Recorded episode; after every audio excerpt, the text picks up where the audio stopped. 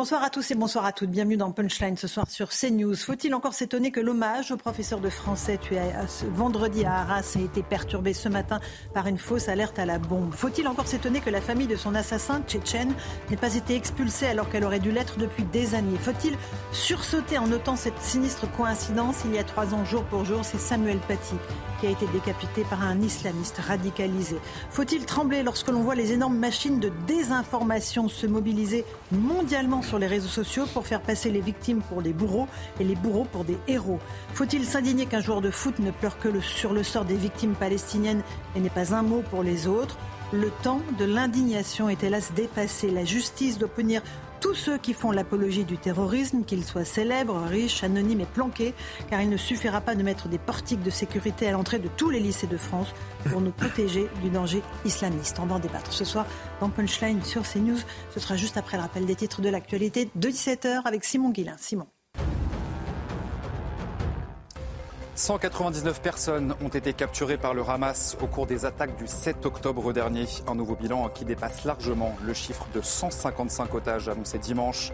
Un porte-parole des forces de défense israéliennes a affirmé que les efforts concernant les otages sont une priorité nationale et que l'armée et Israël travaillent jour et nuit pour les faire libérer. Plus de 1400 personnes tuées en Israël, 2750 dans la bande de Gaza. Et le nombre de déplacés augmente. Plus d'un million de personnes auraient fui le nord de la bande de Gaza vers le sud, espérant échapper au, bombardement. Et puis en France, depuis l'attaque du Hamas contre Israël, le ministère de l'Intérieur dénombre 102 interpellations pour des actes antisémites ou d'apologie du terrorisme. C'est ce qu'a annoncé Gérald Darmanin après une réunion de sécurité organisée à l'Élysée aujourd'hui. Merci beaucoup Simon Guillain. On est en plateau avec euh, Louis de Ragnel. Bonsoir Louis, chef du service politique d'Europe Rachel Canesséis. Bonsoir. Bonsoir Laurence. On a le plaisir d'accueillir Florence Bergeau-Blaclair. Bonsoir. Vous êtes docteur en anthropologie. Euh, Éric Revel, journaliste, ancien directeur euh, général de LCI. Alexandre Devecchio, rédacteur en chef au Figaro. Bonsoir, à tous. Euh, on va évidemment évoquer les questions qui ont trait à l'islamiste, Madame Bergeau-Blaclair. Mais d'abord, on va partir sur place à Arras, où une alerte à la bombe, vous le savez, a perturbé la minute de silence ce matin prévu en hommage au professeur de français de 57 ans qui a été assassiné vendredi. Malgré cela, il y avait beaucoup d'émotions sur place. Reportage de Maxime Lavandier. Même s'il n'y avait pas cours, ils étaient nombreux à venir au collège lycée Gambetta, fleur à la main, pour rendre hommage à Dominique Bernard, l'enseignant poignardé à mort vendredi. Mais à 10h30, la matinée a été perturbée. Une alerte à la bombe a entraîné l'évacuation du collège-lycée. Élèves, parents et enseignants sortent pour se mettre à l'abri. Le temps que les démineurs sécurisent les lieux, le périmètre est bouclé. Deux heures plus tard, ils ont pu revenir, car pour élèves et professeurs endeuillés par ce drame, être présent était essentiel. C'était un de mes profs préférés, donc euh, dès que j'ai vu qu'il était décédé, euh, pas... j'avais besoin d'être là. Je suis venue parce que j'ai pas, je ne peux pas rester toute seule. On a besoin d'être entre nous. Un deuil partagé par toute une population. Pour de nombreux habitants, leur présence était un devoir. Je viens là donc devant ce bâtiment, je passe souvent devant. Et là, c'était vraiment important pour moi de pouvoir euh, s'arrêter et de venir se recueillir euh, après ce, fameux drame qui s'est passé à Arras. C'est important euh, en tant qu'ancien élève de venir pour voilà, réconforter ses, enseignants. Le, lycée, c'est une famille, on y passe des bons moments. Une cellule psychologique a été mise en place dans le collège-lycée dès vendredi pour qu'élèves et professeurs puissent traverser cette épreuve. Merci beaucoup Maxime Lavandier. Madame Bergeau-Blaclair, est-ce que vous êtes surprise de ce qui se passe? Est-ce qu'on a le droit encore d'être surpris euh, de ce type d'attaque terroriste? Pas, pas, vraiment. Malheureusement, je ne suis pas surprise. Euh, je note qu'il y a effectivement beaucoup d'émotions, mais euh, aujourd'hui, on sent aussi la, colère. Mhm. C'est ce qu'on ressent dans les témoignages. C'est bon, maintenant, est-ce qu'on va continuer à pleurer comme ça ou est-ce qu'on va réagir? Donc on voit que les choses sont en train de, changer et c'est bien parce qu'en effet, c'est, ça n'est qu'un début malheureusement. Ça va se poursuivre. Oui, et ça fait longtemps que vous dénoncez ça. Vous êtes visé particulièrement par ces réseaux islamistes. Euh, quand vous entendez Gérald Darmanin dire on veut accélérer l'expulsion de 193 étrangers radicalisés en situation irrégulière, pourquoi ne pas l'avoir fait plus tôt? Ça, il faudrait effectivement lui demander. Euh, je pense que euh, euh, c'est aussi une question d'atmosphère, si on peut dire. On a parlé de djihadisme d'atmosphère, d'islamisme de, d'atmosphère. Je crois qu'il faut aussi maintenant commencer à dépasser hein, ces, formules. On n'est pas dans le vaporeux. Il y a effectivement des réseaux, des réseaux fréristes qui sont très actifs et qui formulent, qui forment le soubassement intellectuel de ces accès de terreur et de, et de violence. Ça, c'est important. Il ne faut pas penser qu'on a affaire simplement à des individus qui, qui pètent un câble, comme on dit. Mm-hmm on a quelque chose de beaucoup plus profond euh, qui, est, euh, qui a été élaboré euh, il y a presque un demi-siècle maintenant. Et je pense que c'est vers cela maintenant qu'il faut se tourner. c'est ce qu'on appelle l'islamisme légaliste, donc qui agit à l'intérieur de la loi, mais qui démoralise une société entière, pas seulement les musulmans, les non-musulmans aussi. Et, ça, je crois qu'il va falloir s'y intéresser de plus près. En tout cas, dans le livre que j'ai que j'ai écrit et qui est sorti il n'y a pas très longtemps, mm-hmm. c'est ce que j'essaye de Bien sûr. Euh, il y a aussi ce que je disais, cette opération mondiale de désinformation où sur les réseaux sociaux, on fait passer les bourreaux euh, pour les victimes et, surtout on essaye de transformer les euh, bourreaux en héros. Et, ça fonctionne, malheureusement, ça fonctionne notamment auprès du jeune public. Tout à fait, ça fait partie de, cette stratégie dont, je parlais, euh, qui, euh, euh, qui porte un nom, hein. c'est la stratégie de l'action culturelle islamique en Occident, qui a été élaborée dès 1993 par Château-Chinon, vous savez, le centre mhm. de de formation des frères musulmans, qui avait déjà donné lieu à beaucoup de, de, réflexions et, de plans, puisque les, frères musulmans travaillent par plan.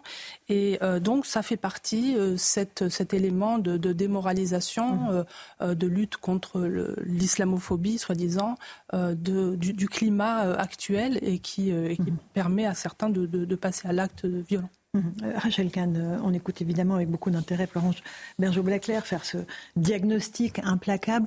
Quand elle dit c'est fini le temps, euh, en gros, des bougies, des fleurs, du recueillement, il faut passer à l'action. C'est-à-dire qu'il oui, faut être efficace maintenant. Efficace, action, c'est insupportable. Parce qu'on le rappelait la dernière fois, c'est vrai qu'il y a eu ce fameux discours des Mureaux du président Macron le 2 octobre. Et le 16 octobre, il y a Samuel Paty et donc après, dans ce discours des Mureaux, il y avait euh, contre le séparatisme, contre la radicalisation, la question de l'école, parce qu'en fait la question de l'école est essentielle. C'est une guerre qui est menée euh, par rapport contre la vérité, contre la connaissance, contre le discernement, contre les enfants. En gros, c'est une fabrique des générations futures, mais euh, une fabrique délétère. Et par ailleurs, on nous fait croire que la République est une opinion il faudrait, à mon sens, au sein de l'école, puisqu'on en parle mmh. beaucoup, parce que c'est la, la, République qui est harcelée aujourd'hui, on parlait du harcèlement, mais au sein de l'école, remettre du droit. On a des fondements, notre culture est basée sur le droit, et remettre le droit à l'école aussi, qui n'est pas une matière actuellement. Mmh. Et effectivement, on en a marre, parce que quand on est dans les milieux culturels, on voit très bien comment comment euh, ces milieux ont été imbibés. Il y a comme des espèces de, de, faisceaux, de nébuleuses comme ça sur le soft power islamiste. Et ça, il faut le dénoncer par des associations qui sont soutenues par de l'argent public. Bien entendu. Et qui sont des associations culturelles, sportives aussi. Ça existe beaucoup dans le sport. Euh, Alexandre Devecchio Non, oui, tout à fait. Il y a effectivement euh, une, euh, une nébuleuse, celle des frères du musulmans, celle de diverses associations qui sont soutenues soit à l'échelle locale par des élus communautaristes, clientélistes, soit effectivement même à l'échelle européenne. Florence Bergeau-Blaclair l'a bien montré, et ça se chiffre en plusieurs millions d'euros. mais si tout ça a été aussi possible, euh, c'est parce qu'on a mené une politique d'immigration massive euh, et pas du tout euh, maîtrisée. c'est toutes ces associations, elles se sont greffées sur une population de plus en plus homogène dans certains quartiers. Donc je crois que l'urgence, effectivement, à long terme, c'est d'expulser ceux qui sont totalement désintégrés et qui mhm. ont déclaré une guerre à l'Occident. Il faut, faut, dire les mots, mais aussi d'éviter de rajouter de, voilà, de, du mal au mal avec une immigration qui va s'ajouter à une autre et qui sera pas, qui pourra pas s'intégrer non plus parce qu'on voit bien que dans certains quartiers, euh, il y a de nouveaux codes sociaux euh, et que les gens n'arriveront littéralement pas en France. Ils arriveront dans des zones de non-France ou dans des zones totalement islamisées. Donc je crois que c'est cela et je crois que s'il y a eu beaucoup de, on a beaucoup hésité à le faire. Enfin, si les gouvernements successifs ont beaucoup hésité à le faire, c'est justement parce qu'ils ont longtemps essayé de d'acheter euh, la paix sociale, la paix sociale bien sûr. Tout, simplement, et que, Fermer les yeux, mener une politique pas de vague, compagnie. Exactement. Mhm. donc pour moi, malgré tout, c'est effectivement démanteler ces réseaux, mais aussi arrêter avec avec les flux, puisqu'il faudra sans doute déjà une génération pour pour mettre à bas cette idéologie-là. Donc, une génération. on rajoute Vous croyez qu'il ne faudra qu'une génération Une ou plusieurs. Essayons d'être optimistes. C'est une génération, c'est déjà beaucoup. Madame Berger-Blaclair, vous êtes sur ce registre de une génération pour inverser les choses, ou il faudra un peu plus de Il faudra beaucoup plus longtemps, puisqu'on a déjà, on est déjà la quatrième génération, donc il faudra très longtemps. Et surtout, il ne faut pas se polariser, je crois, ni sur l'immigration, ni sur les réseaux euh, violents, il faut s'intéresser aux moyens par lesquels euh, les frères diffusent leur idéologie, c'est-à-dire euh, les médias, l'école, bien entendu, les universités qui sont extrêmement touchées par le, frérisme. Et en fait, c'est tout. il faut faire un diagnostic, un audit mhm. général de tout, de tous ces, grands secteurs hein, qui veulent réislamiser les frères. C'est très intéressant ce que vous dites. Vous, avez parlé et vous avez cité en tout premier les médias. Quels médias? Alors, effectivement, euh, alors, par exemple, vous avez euh, euh, Al Jazeera, bien sûr, Agi+, vous avez des médias turcs francophones qui sont très actifs, vous avez Mediapart aujourd'hui, mhm. vous avez certains médias publics, euh, n'ai pas envie de, de, de, les citer tous, euh, qui effectivement ne... Qui ne vous invitent pas, j'imagine. de toute façon, vous n'allez pas perdre d'invitation, je, je, vous le garantis. certains m'invitent quand même, mais c'est vrai que la, la, plupart, en tout cas sur la, la télévision, je, je n'y suis pas présente. Euh, effectivement, ils jouent, enfin, euh, sont informés euh, par des universitaires qui, euh, quand on regarde un petit peu ce qu'ils écrivent, ce qu'ils ont fait, leur background, leur soutien à la Palestine, à, au Hamas, parfois euh, de façon euh, euh, clairement idéologique, leur complaisance avec certains frères jugés modéré, alors que justement, euh, la modération, c'est la spécificité euh, des, frères, enfin la modération simulée, puisque mhm. euh, les frères, c'est la wasatiya, c'est-à-dire l'islam du juste milieu. Mais le juste milieu... C'est-à-dire avancer masqué. voilà, c'est une, une façon, en fait, de, masquer le projet, qui est donc la société islamique. Et, ça consiste à rassembler l'ensemble des, des courants islamiques vers un objectif. Ça, c'est vraiment la, spécificité des frères. Donc, pour la, stratégie de l'action culturelle qui vise justement à retirer les enfants euh, musulmans euh, de l'école. Cette stratégie se met en place donc dans les années 90 euh, et on en voit les fruits aujourd'hui. Mhm. les attaques au couteau, bien sûr, enfin les égorgements, les décapitations, mais aussi les, provocations dans les lycées, le fait de ne pas accepter certains cours, les abayas, les offensives, etc. Tout ça, on peut assez facilement euh, le faire remonter à la stratégie, euh, mhm. à cette stratégie-là qui est, euh, qui est parfaitement limpide et qu'on mhm. peut lire hein, sur Internet. Si vous avez Internet, regardez par exemple la stratégie de l'ISESCO. Mhm. Tout le monde peut le lire. Je crois qu'il faut peut-être, c'est peut-être en anglais, je, ne me souviens plus, mais tout le monde peut lire ce qui est en train de se passer. C'est écrit noir sur blanc. Hein, c'est écrit noir sur blanc. Donc il suffit d'aller. D'ailleurs, les frères pensent ce qu'ils disent, ils disent ce qu'ils pensent, et, et, ils sont de ce point de vue assez transparents si j'ose dire. Après, évidemment, ils sont très insaisissables puisque la confrérie est parfaitement secrète. Et donc, si vous voulez, elle fonctionne à deux niveaux, enfin en, double cercle. Il y a la confrérie euh, des, des, assermentés d'un premier cercle, et puis on a un deuxième cercle des affiliés mmh. euh, qui sont, euh, qui ont parfois des, des postes aussi importants que les que, que les frères musulmans eux-mêmes, qui eux agissent à l'extérieur, sont en contact avec les élus, mmh. dans les associations, etc. Donc, et toujours l'objectif, c'est de travailler à l'intérieur de la loi, euh, de, changer le droit avec les outils du droit. Euh, et c'est pour ça qu'effectivement, c'est important d'être formé sur, euh, sur ce plan-là. Très important. on va écouter, on, vient d'apprendre que les obsèques de Dominique Bernard, ce professeur de français, auront lieu jeudi matin. on va écouter le ministre de l'Éducation nationale, Gabriel Attal, qui évoque la question de l'islamisme et la façon dont l'islamisme tente d'atteindre les élèves. Écoutez-le. On a une école qui est laïque, qui est mixte et qui est pour tous. Et c'est précisément euh, ce modèle que les terroristes, que l'islamisme cherchent à atteindre. Les islamistes n'aiment pas la laïcité qu'on a dans nos écoles. Ils veulent nous soumettre à une loi religieuse. Ils n'aiment pas la mixité. Ils veulent soumettre les femmes. Ils n'aiment pas l'école pour tous. Ils veulent que le plus grand nombre reste dans euh, une forme d'obscurantisme pour qu'ils puissent imposer leur loi. Oui, on doit défendre notre modèle.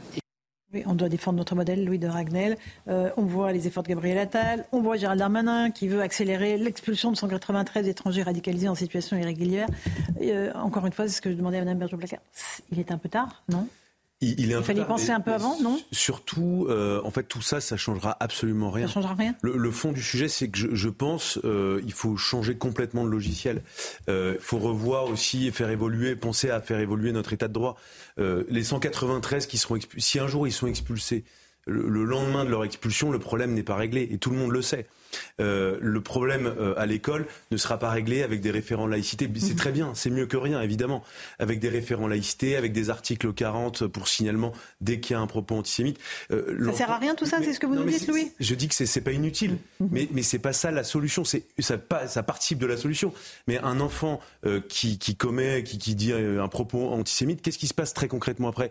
Il, mhm. va peut-être devant le juge, il y a éventuellement un rappel à la loi et il va avoir un stage de citoyenneté. Mais on, on voit bien que tout ça, ça c'est le logiciel de la liberté tel que notre société l'a conçu et en fait qui paradoxalement mhm. euh, euh, aide et sert euh, les islamistes puisqu'ils se lovent dans notre droit pour jouer contre nous. Et, donc en fait, moi je pense qu'il y, a des vrais sujets qu'il va falloir poser. On n'a pas le choix. Et, Gérald Darmanin a commencé à le dire. En gros, ce qu'il a dit à sa conférence de presse tout à l'heure en sortant de l'Elysée, c'est il va aller au bout, il va essayer de pousser au maximum les limites de l'état de droit. Mhm. Et, euh, et, par rapport à ça, il met aussi en garde la justice. Parce qu'il dit, voilà, moi je vais prendre des décisions administratives d'expulsion, tout ça, mais derrière... S'il y a 12 recours derrière, effectivement... Non, mais le, euh, problème, c'est la justice euh, française, mhm. parce qu'en fait, elle casse toutes les décisions dès, dès lors qu'elles sont fermes. Pourquoi elle les casse? C'est mhm. parce que le législateur, à chaque fois, les gouvernements, dès qu'ils veulent faire passer dans des textes des mesures fortes, ils donnent des gages à l'opposition et ils disent, moi, voilà, si tu veux, je fais plaisir à la droite, donc je fais voter une mesure forte.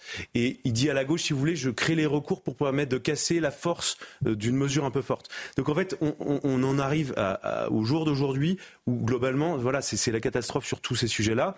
Je pense qu'il va falloir changer de logiciel aussi avec euh, les, pays arabes notamment euh, pour qu'ils récupèrent plus facilement leurs ressortissants.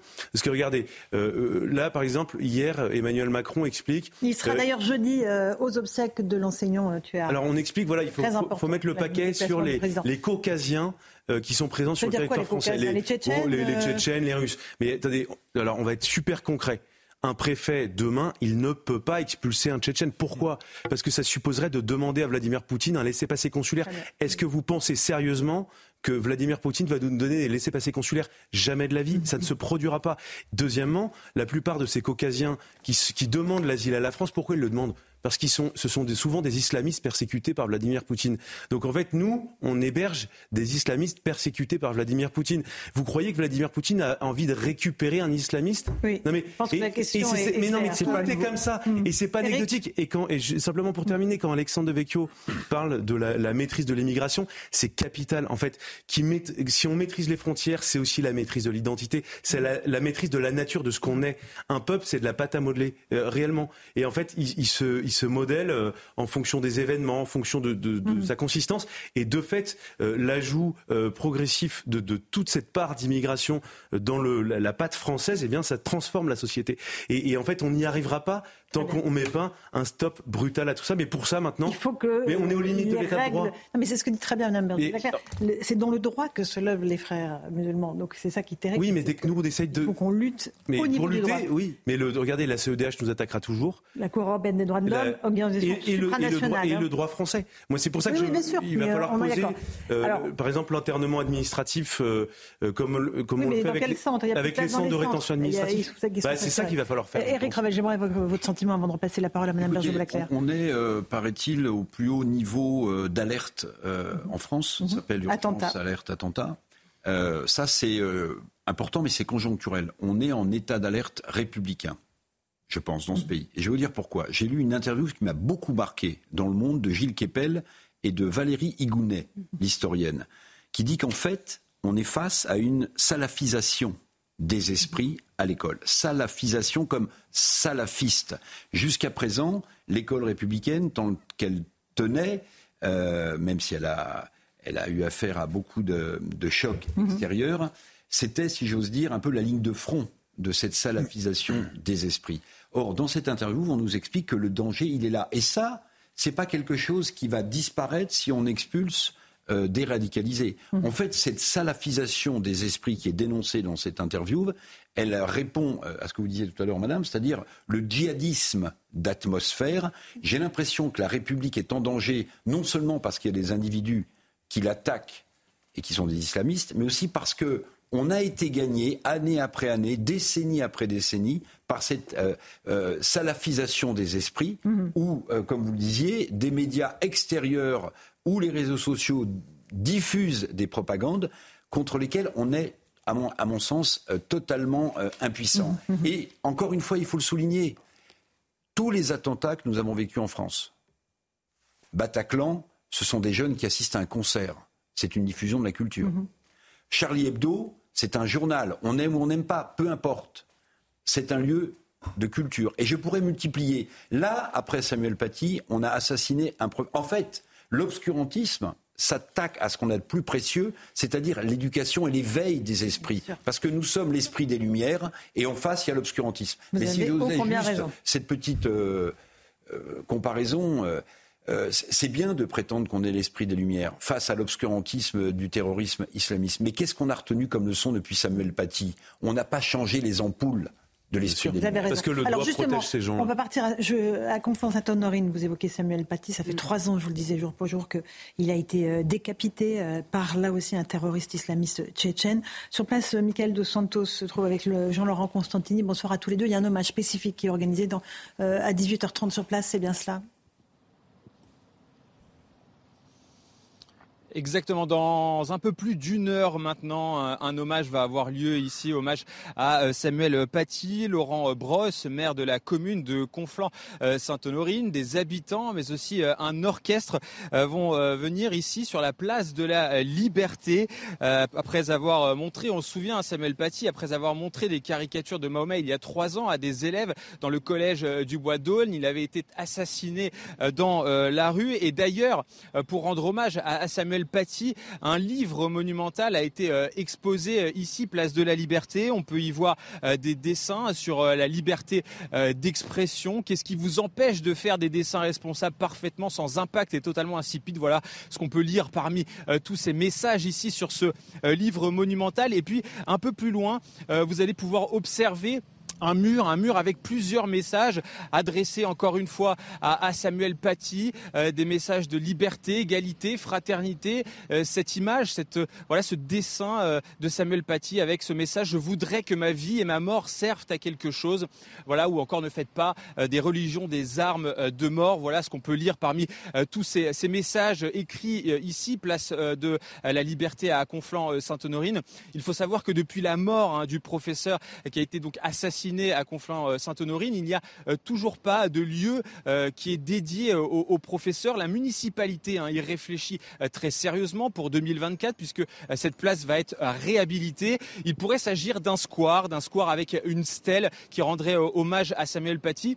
Pour le moment, la municipalité y réfléchit euh, très sérieusement. Euh, seul le CDI hein, du collège du Bois d'Aulne, euh, où Samuel Paty enseignait, a été renommé hein, Samuel Paty, CDI Samuel Paty. L'établissement, lui, ne va pas changer le nom puisque le département, ici a décidé de ne pas rebaptiser hein, ce, collège. Merci beaucoup, Michael Dos Santos, sur place avec Jean-Laurent Constantini. Vous avez dit au début de l'émission, Madame Berger-Blaclair, ça va se reproduire. On a parlé de Samuel Paty, on a parlé de Dominique Bernard. Euh, le couple présidentiel ira à, à, ses obsèques. Vous, vous êtes certaine que ça va se reproduire? Il n'y a pas de raison que ça ne se reproduise pas, euh, malheureusement. Euh, il faut dire que même si euh, l'immigration s'arrête, ça ne résoudra pas le, problème aujourd'hui, puisque les frères visent d'abord les élites, et donc ils diffusent le frérisme par la, par la culture, on l'a dit, mais aussi par l'économie. Hein. le grand marché du halal, qui veut halaliser à peu près tous les, produits de consommation et produire ben, des ressources financières pour ces groupes, sont est un, facteur très important euh, de, séparatisme, euh, mais c'est aussi euh, donc ce que veulent les, frères, ce sont c'est former des élites. Et ces élites... à la fois toucher les élites et former des élites. C'est deux choses différentes. Oui, c'est-à-dire que ce, qu'ils visent, ce n'est pas, je dirais, une base populaire, ce sont des élites qui vont les influencer. Euh, et ça, même si euh, l'immigration s'arrêtait, c'est un processus qui, euh, qui se poursuivrait. on parle de, de salafisation des esprits. Je crois qu'il faut maintenant utiliser des mots français. On a beaucoup joué avec le, les, les, les, mots arabes, le djihad, etc. Bon, maintenant, je crois que pour les combattre, il faut un peu franciser les choses, si je puis dire. Mhm. Et plutôt que de parler de taquilla, parler de ruse, hein, on a Machiavel qui explique ça très bien. on a donc le le, fondamentalisme, l'islamisme légaliste, qui nous permet aussi de mieux euh, combattre le, problème. Donc je crois qu'il faut... Mhm. Euh, Bien sûr, il y a euh, une atmosphère particulière, ça a imprégné un peu nos consciences, mais ça nous fait oublier, malheureusement qu'il y a des choses très concrètes derrière, qu'on peut parfaitement euh, arrêter, qu'on peut endiguer, euh, si bien sûr nos élus sont correctement formés, les fonctionnaires aussi doivent être les professeurs aussi. Dans, voilà, les professeurs bien sûr devraient être sensibilisés à tout ça, aussi les entreprises hein, qui sont des cibles. Mhm. absolument. Allez, je vous remercie d'être venu ce soir sur CNews. Le frérisme et ses réseaux, l'enquête avec la préface de Gilles Kepel aux éditions Odile Jacob. Merci beaucoup d'avoir pris du temps pour venir dans Punchline. On fait une petite pause. On continue évidemment à évoquer ces questions. Euh, on partira en Israël, rejoindre notre envoyé spécial, euh, notamment euh, dans le sud du pays. À tout de suite. 17h31 et quelques secondes, lors du rappel des titres de l'actualité dans Punchline avec Simon Guillain. L'évacuation des ressortissants américains en Israël avec ce navire qui a quitté aujourd'hui le port d'Aïfa en direction de Chypre. Le bateau doit arriver dans la ville chypriote de Limassol demain matin, a indiqué le porte-parole du ministère chypriote des Affaires étrangères. Sans aide à Gaza, une vraie catastrophe aura lieu dans 24 heures. C'est ce qu'a annoncé aujourd'hui le patron régional de l'Organisation mondiale de la santé. Il reste 24 heures d'eau, d'électricité et de carburant à Gaza. Et sans aucune aide, eh bien les médecins n'auront plus qu'à préparer les certificats de décès, a-t-il ajouté aujourd'hui. Et puis la Russie appelle une nouvelle fois un cessez-le-feu immédiat entre Israël et le Hamas, ainsi qu'à des pourparlers. Vladimir Poutine, qui s'est entretenu par téléphone aujourd'hui avec le président égyptien, celui de l'autorité palestinienne, le premier ministre israélien et les dirigeants iraniens et syriens. Laurence. Merci beaucoup Simon Guillain. J'aimerais justement qu'on s'intéresse maintenant à ce qui se passe en, Israël. On va rejoindre nos envoyés spéciaux, Antoine Estève et Fabrice Elsner. Bonsoir à tous les deux. Euh, vous êtes dans le sud d'Israël. Expliquez-nous exactement où et surtout qu'est-ce qui se passe autour de vous, Antoine? Alors avec un peu de curiosité, avec Fabrice Elsner, on a voulu aller dans cette zone des trois frontières, aux confins entre l'Égypte, la bande de Gaza, le sud de la bande de Gaza et la ville de Rafah qui se trouve juste en face, et euh, Israël, là où nous sommes ici. Et on a pu rencontrer des habitants qui étaient dans cette région-là. Et contrairement au nord, il y a la situation qu'on a pu observer avec toutes ces garnisons qui sont en train de se masser au nord de la bande de Gaza. Là-bas, on avait repéré surtout des militaires très discrets, de l'artillerie notamment dans le désert, cachés derrière des dunes. On a pu voir aussi une route complètement déserte le long de la bande de Gaza, complètement abandonnée par les militaires et qui est surveillée seulement par des drones. Il y avait des drones au-dessus de nos têtes. On nous a expliqué notamment que ces drones prenaient les plaques d'immatriculation des voitures pour vérifier qui était à l'intérieur et qui circulait sur ces routes. Nous avons rencontré quelques habitants là-bas. Alors beaucoup ont fui, bien sûr, parce qu'il y a encore des combats en cours. Il y a encore des échanges de tirs entre les, deux parties. On a entendu d'ailleurs des coups d'obus hein, très, très fréquemment lorsque nous étions là-bas. Mais euh, des habitants qui ont choisi de rester là-bas. Et c'est ça qui est remarquable, je trouve, en tout cas, euh, pour nous, journalistes dans cette région-là, c'est que malgré cette guerre, malgré les combats qu'on entend tous les jours,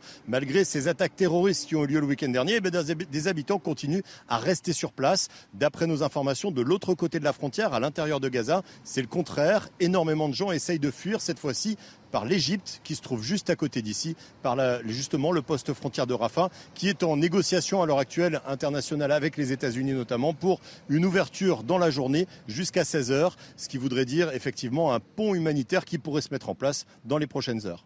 Antoine Estève et Fabrice Elsner sur place en Israël, merci beaucoup. Euh, c'est vrai qu'on va évoquer euh, la situation avec euh, ces images qui nous arrivent 11 jours après les massacres qui ont été perpétrés contre les citoyens israéliens. 199 otages hein, sont désormais détenus. C'est le dernier chiffre officiel à Gaza. Et des images de ces tueries dans les kibbutz. Écoutez et regardez surtout ce sujet d'Augustin Donadieu sur ce qui s'est passé dans l'un des kibbutz martyrs. Nous sommes au petit matin du 7 octobre. Ces terroristes du Hamas prennent d'assaut le kibbutz de Soufa, à 3 km de la frontière sud de la bande de Gaza. Après un premier échange de tirs avec des gardiens, les hommes pénètrent dans le village en prenant le soin de crever les pneus de cette ambulance pour qu'elle ne puisse pas permettre de sauver des vies. La traque des habitants se poursuit. Cet homme, dont on aperçoit la silhouette, n'échappera pas aux balles des terroristes. Les membres du Hamas continuent leur progression, probablement attirés par la sonnerie du téléphone qui émane de cette maison. Ils pénètrent à l'intérieur et inspectent chaque pièce méthodiquement, à la recherche du moindre signe de vie. Mais dès qu'un doute survient, comme dans cette cage d'escalier, ils tirent. Se croyant en terrain conquis, l'assaillant qui porte la caméra avance à découvert. Le chef de sécurité du village vient de neutraliser le terroriste, mettant ainsi fin à sa macabre mise en scène. Ce sont des images difficiles, mais c'est important de les montrer, en fait, euh, Rachel Kahn. Je, le dis parce qu'il y a une entreprise de désinformation qui est en train de euh, s'installer sur les réseaux sociaux depuis ces 11 jours qui fait encore une fois qu'on remet en question. Et là, en plus, ce sont des images filmées par le terroriste. Hein. Il portait une caméra sur lui et on voit tout le déroulé de, l'attaque. Il y a des, des, professionnels de la désinformation qui disent mais non, ça n'a pas eu lieu, les bébés n'ont pas été décapités. Il va falloir les montrer pendant des années, ces images. Donc, c'est c'est toujours une guerre contre le réel. C'est comme les nazis avec euh, la propagande. Ce sont exactement les mêmes méthodes. Euh, ce qui est terrible, c'est qu'à l'ère des réseaux sociaux, il n'y a plus de hiérarchisation de l'information. Et donc, euh, n'importe qui peut poster quelque chose et ça aura le même poids que justement des journalistes qui ont leur carte de presse et qui font leur travail sur, sur le terrain. C'est extrêmement dangereux. Ça fait partie des ingérences en fait euh, étrangères, notamment pour un pays comme le nôtre, la démocratie. Et c'est ce pourquoi l'école est aussi importante, le discernement, savoir analyser des images. Là, on est, on est dans cette guerre contre le réel et on revit malheureusement euh, ce relativisme ce négationnisme. Ce négationnisme, bien sûr. Euh, moi, ça m'a frappé ce week-end, Eric j'en ai beaucoup parlé autour de moi. Et, en fait, il faut, refaire l'histoire, en fait. Il faut réapprendre ce qui s'est passé pendant la guerre, réapprendre ce qui s'est passé. Parce que les jeunes, on ne leur a pas forcément enseigné et ils l'ont peut-être oublié. Ils sont à ce point-là perméables, ce discours négationniste euh, oui, bah, c'est pour ça que tout à l'heure, même si euh, la, la, chercheuse, la chercheure L'anthropologue préférait un mot français à la salafisation des esprits. En fait, c'est tout ça aussi euh, qui joue, c'est-à-dire la remise en cause de l'histoire. Comme vous le disiez très justement, euh, des années après, certains ont prétendu que les champs à gaz n'avaient pas existé, qu'à la libération des camps, il n'y avait pas eu autant de morts que ça. Donc vous voyez, et c'est pour ça que c'est important de, montrer ces images, même si elles sont euh, très dures. Parce que l'air de rien, ces terroristes islamistes, cette barbarie à laquelle on a assisté dans ces deux kibbutz et, et qui a fait 1400 morts en Israël, des civils pour la plupart, des femmes, il faut le rappeler aussi, des enfants, des personnes âgées. En réalité, euh, le, mot que j'ai trouvé le plus puissant, mhm. euh, pas concernant la barbarie, mais concernant ce que fait le Hamas sur la cause palestinienne, c'est Tar Ben Jeloun.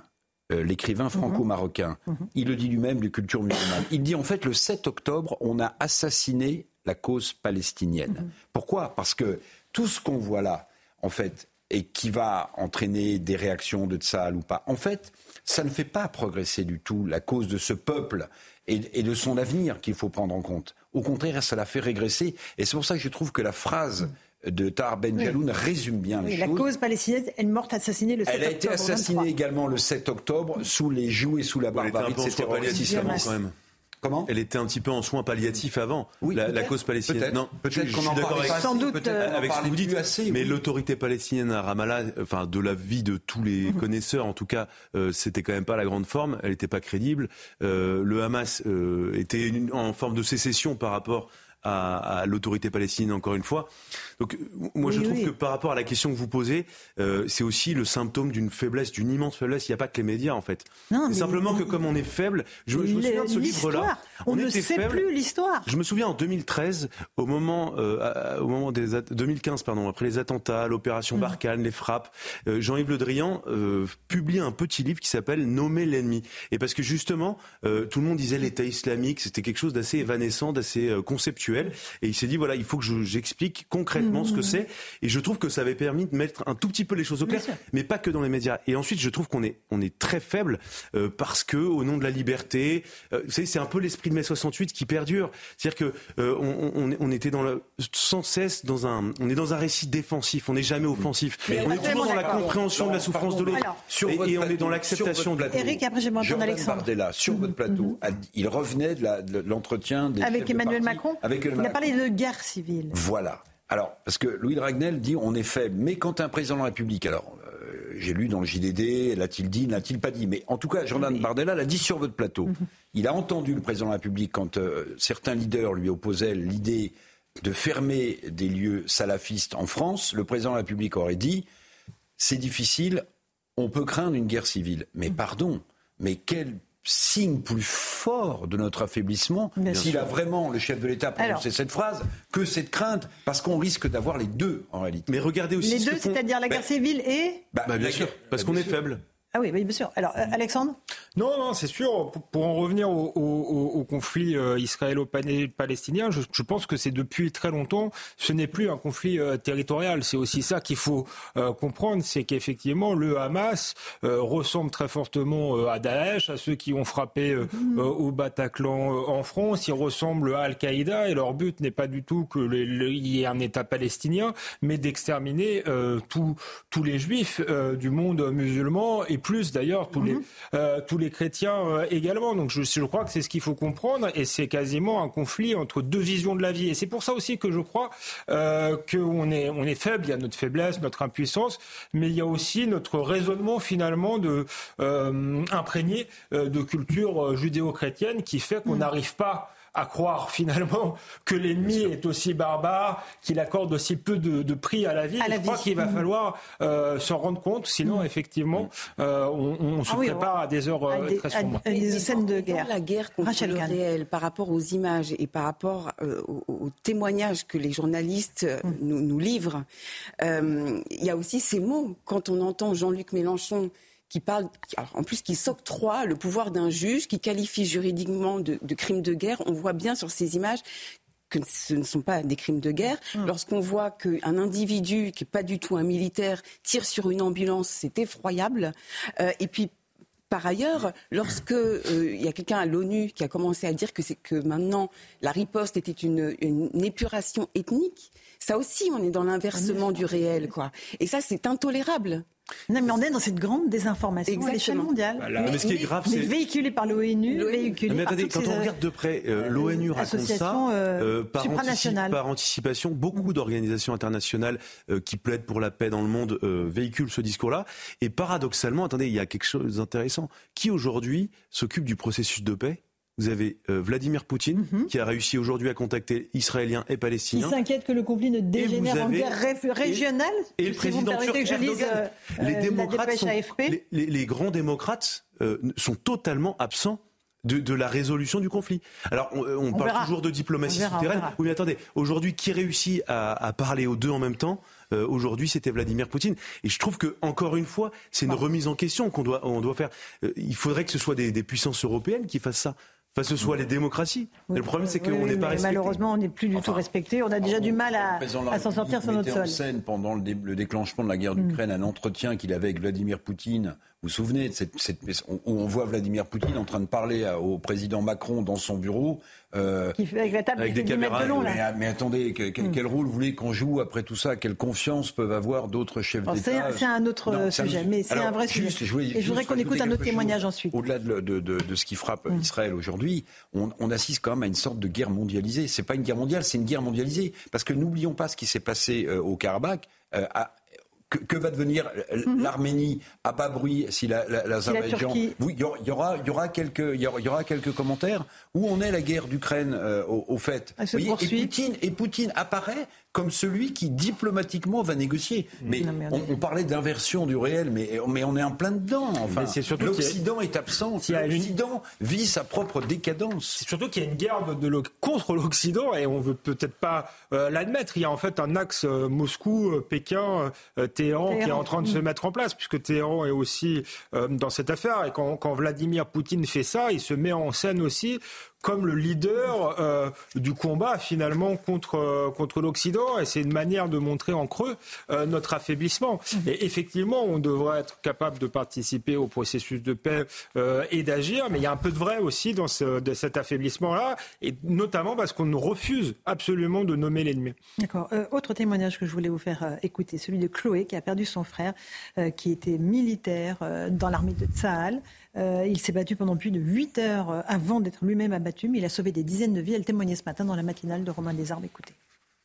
Il était à Béry, il est arrivé par hélicoptère, l'hélicoptère s'est fait bombarder. Euh, on a vu des images, c'est horrible. Je sais qu'ils sont tous sortis de, cet hélicoptère et ensuite il a, bah, maison par maison, il sauvait des civils. Il y a une maison où il a dit à son commandant euh, je vais passer par là, écoutez-moi, ne passez pas. Et il est passé par une porte arrière et euh, il s'est fait tuer par des coups euh, dans la tête et au ventre. Et on a appris ensuite qu'en fait, s'ils étaient tous passés par la porte avant, il y avait des, explosifs partout dans cette maison. Donc, en plus d'avoir sauvé des, civils, il a également sauvé toute son unité. le commandant nous l'a raconté, il est extrêmement ému. Il a vraiment sauvé des centaines et des centaines de personnes. Il a, eu, il a combattu pendant plus de 8 heures avant que, le drame arrive. Voilà, on continuera à diffuser ces témoignages parce que c'est extrêmement important, Rachel Kahn, de ne pas oublier ça. Mais vraiment, je vous assure, quand, vous discutez autour de vous, vous êtes effrayé de voir le niveau de désinformation dans lequel baignent les jeunes générations. Désinformation et surtout, vous savez, c'est Lacan qui disait euh, il n'y a, il n'y a pas de malentendu, il n'y a que des malentendants. Et à partir du moment où la raison n'est plus là, vous avez beau expliquer, on a une partie de nos concitoyens aujourd'hui euh, je parle aussi avec beaucoup de monde euh, et à chaque fois que je, on est dans l'échange, ils me disent il y a une partie de nous qui est, qui est morte en fait. Il y a une partie de nous-mêmes qui est morte et ce sont nos concitoyens. Mmh. Et quand on parle à d'autres concitoyens qui n'ont pas un rapport direct ou mmh. charnel avec mmh. le conflit, effectivement, on se retrouve avec des personnes qui sont totalement hermétique et qui vous raconte absolument n'importe quoi. Qui écoute, qui raconte ce qu'ils entendent, mais oui, mais ce n'est pas eux qui ont commencé, et qui s'informent sur TikTok. Oui, mais c'est ça la réalité. Avec un antisémitisme ah, larvé. Euh, complètement intégré. On, a quand même un, vrai souci, c'est parce qu'on fêtait l'anniversaire de, la marche des beurs, etc. Mhm.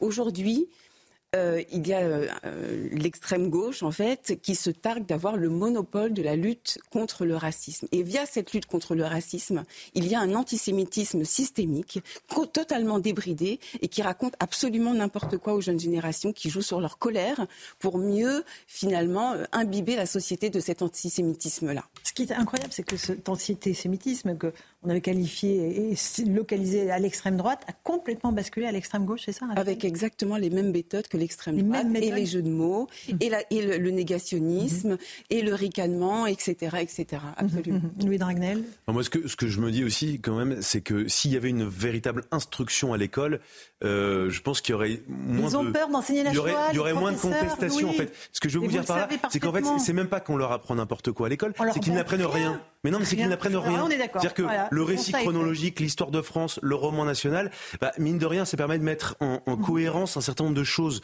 et, de montrer qu'il y a une continuité dans le, dans le récit national. Et, donc, en fait, si vous apprenez tout par bribes, mhm. euh, avec des séquences par thème et pas par euh, chronologie, mhm. évidemment, n'importe quel youtubeur un peu séduisant euh, peut leur apprendre quelque chose de beaucoup plus cohérent, de plus séduisant. Le problème, c'est l'ignorance crasse. Plus facile à mais, mais, parce qu'ils ne connaissent rien. Parce qui sont ignorants. Et, donc, en fait, on leur a mal enseigné. La réforme Mabille a été une catastrophe. Mais tout, catastrophique, absolument. absolument. oui, tout à fait. On leur, a d'autant plus mal enseigné que non seulement, effectivement, c'est un enseignement qui n'est pas chronologique, qui est difficilement compréhensible, mais qui est aussi beaucoup fondé sur la repentance. On leur a enseigné euh, que la, France était parfois raciste, colonialiste, et on a été dans le sens du discours, euh, justement, des islamistes. Les islamistes qui sont très forts, justement, pour créer un récit. En réalité, ils créent un récit, une mythologie, et ensuite ils le mettent euh, en image sur les réseaux sociaux à travers les sites euh, de propagande. Donc il faut aussi euh, nous-mêmes, je pense, effectivement, Louis parlait de, roman national, je crois que le mot est pas honteux, ou du moins de, récit national, parce qu'il faut tout de même faire de, l'histoire, mais il faut retrouver une forme de fierté. Et je crois que ces, ces jeunes gens de banlieue, etc., n'ont plus aucune fierté. On leur explique que la France est, est, raciste, et donc ils se dressent contre, contre leur, leur propre pays d'accueil. Alexandre, c'est pas que les jeunes de banlieue. Bah, c'est quand même ceux qui sont aujourd'hui le plus perméables à l'idéologie. Regardez quand même. Un petit mot d'Éric Regardez, je ne vais pas faire mon vieux euh, boomer. Le schnock, c'est encore pire que Boomer. Mais mm. regardez, depuis 68, comment on a déconstruit, on parlait de roman national, l'histoire de Jacques Bonville telle qu'elle est ancienne. C'était hyper conservateur. Mm. Euh, aujourd'hui, quand vous, quand vous écoutez, quand vous écoutez, quand vous regardez des manuels d'histoire, quand vous regardez des manuels d'histoire, moi je suis frappé qu'on enseigne les parts d'ombre et les, parts de lumière d'histoire de France. Ça me va très bien.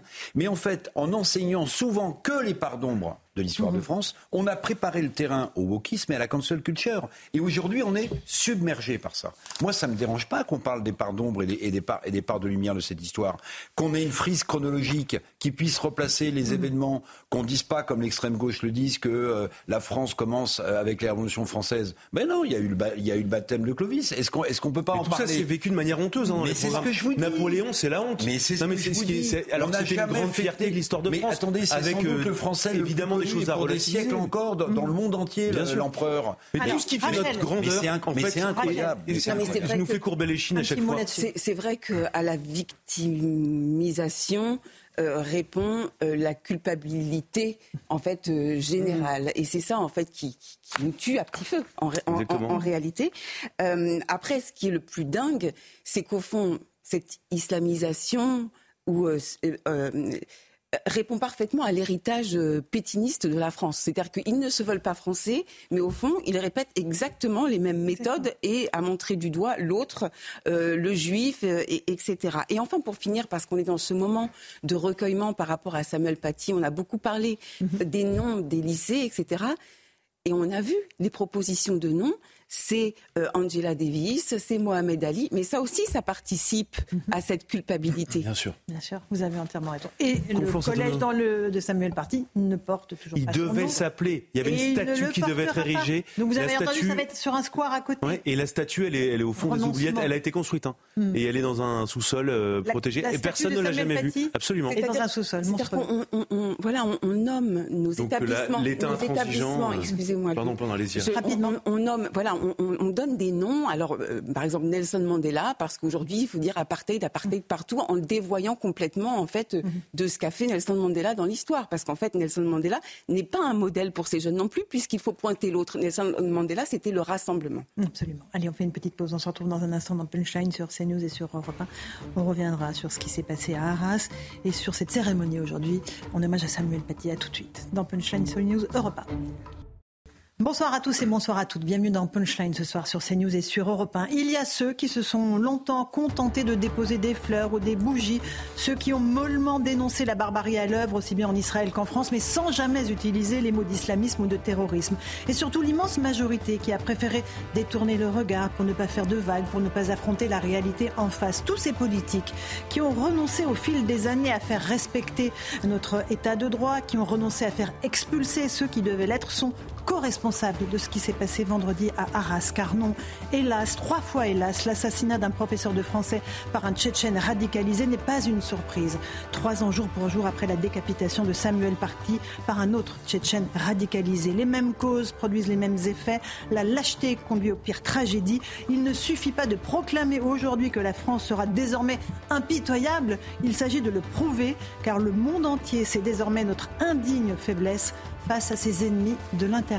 On va en débattre ce soir dans Punchline.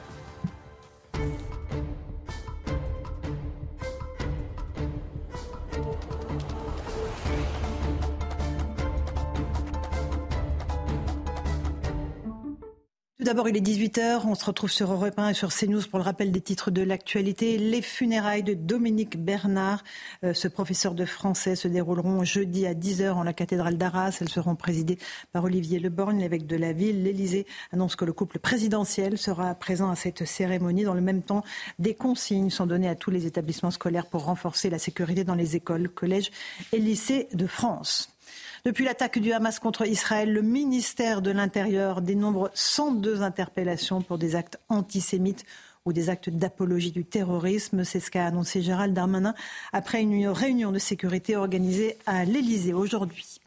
En Israël, 199 personnes ont été capturées par le Hamas au cours des attaques du 7 octobre dernier. Un nouveau bilan d'otages qui euh, dépasse largement le chiffre de 155 annoncé dimanche. Un porte-parole des forces de défense israéliennes a affirmé que les efforts concernant les otages sont une priorité nationale. Enfin, plus de 1400 personnes tuées en Israël, 2750 dans la bande de Gaza. Euh, les frappes israéliennes se poursuivent. Israël prépare ses troupes pour une éventuelle offensive terrestre. Benjamin Netanyahou a par ailleurs démenti les informations faisant état d'un accord de cessez-le-feu dans le sud de la bande de Gaza qui serait destiné à laisser entrer de l'aide humanitaire dans cette enclave palestinienne. Il est 18h, 1 minute et une poignée de secondes. Louis de Ragnel, chef du service politique d'Europe 1, est avec nous. Bonsoir Louis. Bonsoir Laurence. Rachel Kahn, essayiste, bonsoir. Bonsoir Laurence. Le commissaire David Debarth nous a rejoint. Bonsoir, commissaire. C'est important, on va parler de la sécurité intérieure dans notre pays. Alexandre Devecchio, rédacteur en chef au Figaro. Bonsoir. Et Eric Revel, journaliste, ancien directeur général de LCI. Avant cela, avant d'évoquer euh, cette lâcheté que je mentionnais dans, mon sommaire, cette lâcheté nationale, cette lâcheté générale, on va partir tout de suite à Arras où euh, nos envoyés spéciaux nous attendent, Raphaël Lazreg et Clotilde Payet. Bonsoir à tous les deux. Il y a eu cette minute de silence perturbée aujourd'hui par une alerte à la bombe dans euh, l'établissement même du professeur assassiné. Malgré cela, il y avait beaucoup, beaucoup d'émotions sur place, n'est-ce pas Raphaël? Oui, Laurence, encore beaucoup d'émotions cet après-midi. Beaucoup de lycéens qui sont venus déposer des fleurs pour rendre euh, un dernier hommage à leur professeur disparu. Le fleuriste qui se trouve juste à côté du lycée était euh, bondé de monde par des personnes qui sont venues acheter des fleurs et des bouquets avant de venir les déposer devant l'établissement. Nous avons vu de nombreux élèves et leurs parents rentrer dans le lycée pour rendre un dernier hommage au professeur pour participer à cette minute de silence. Des élèves qui n'avaient pas cours aujourd'hui aujourd'hui exceptionnellement, mais qui tenait à être présent aujourd'hui.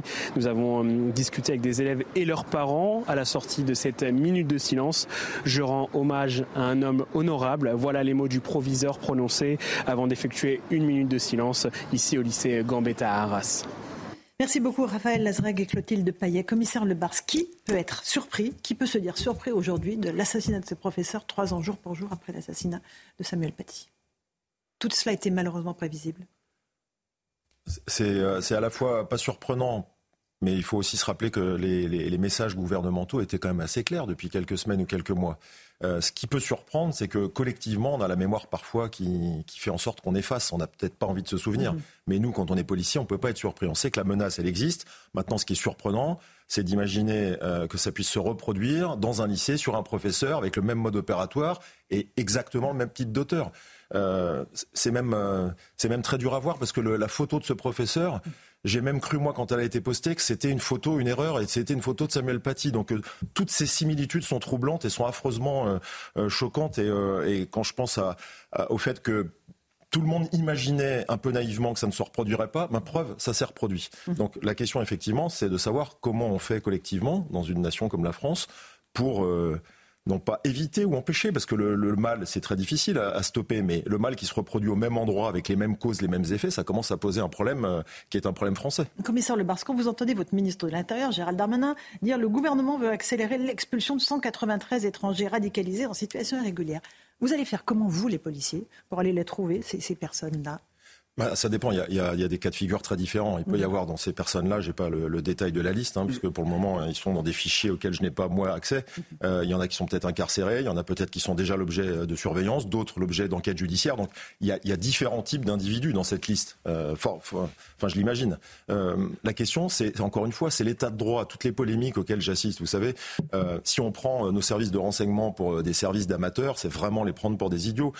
si l'individu qui a commis l'attentat avait avait des, des choses à charge la veille, d'abord, il n'aurait pas été contrôlé comme ça. S'il est contrôlé, c'est l'inverse. Quand, quand, on fait des, des surveillances, c'est tout un art. Excusez-moi, hein, mhm. c'est difficile à entendre une fois que l'acte a été commis. Mais s'il y a une, un contrôle, c'est qu'on cherche quelque chose. C'est exactement le même principe que la fiche S d'ailleurs. Mhm. J'entends encore une fois que la fiche S, tout le monde a encore oublié ce qu'on a déjà expliqué plein de fois.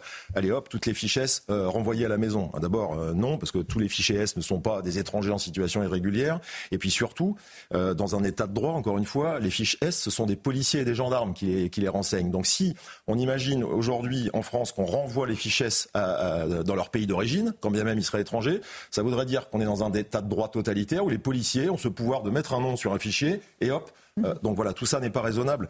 Et en plus, on a oublié aussi que même si cet auteur-là est étranger d'origine tchétchène, euh, on a une, grande partie, pas une majorité, une grande partie d'attentats commis par des gens qui sont de façon régulière, voire français. Donc euh, mhm. c'est un problème extrêmement complexe, euh, qui est un problème de courage à la fois politique et législatif, où il faut de l'intention, il faut sans doute à la marche changer certaines choses, notamment sur le sujet de la reconduite euh, et des, des, étrangers en situation irrégulière. Mais après, le sujet, l'ennemi, c'est l'islamisme radical, c'est pas euh, l'État ou les services de renseignement. Louis Dragnel, euh, des contrôles ont été lancés aujourd'hui par la DGSI, deux interpellations. Il y a eu deux interpellations, une dans le Sud-Ouest et une dans le dans le Grand Est. Sur des individus radicalisés. Absolument, et, et, et en fait, c'est assez intéressant parce que c'est une illustration peut-être un peu supplémentaire de, de aussi de, de l'échec auquel on est confronté, qui est de pas lié en réalité, de notre impuissance, mais qui est pas lié à l'action de la DGSI. Je rejoins tout à fait ce que disait David Lebars.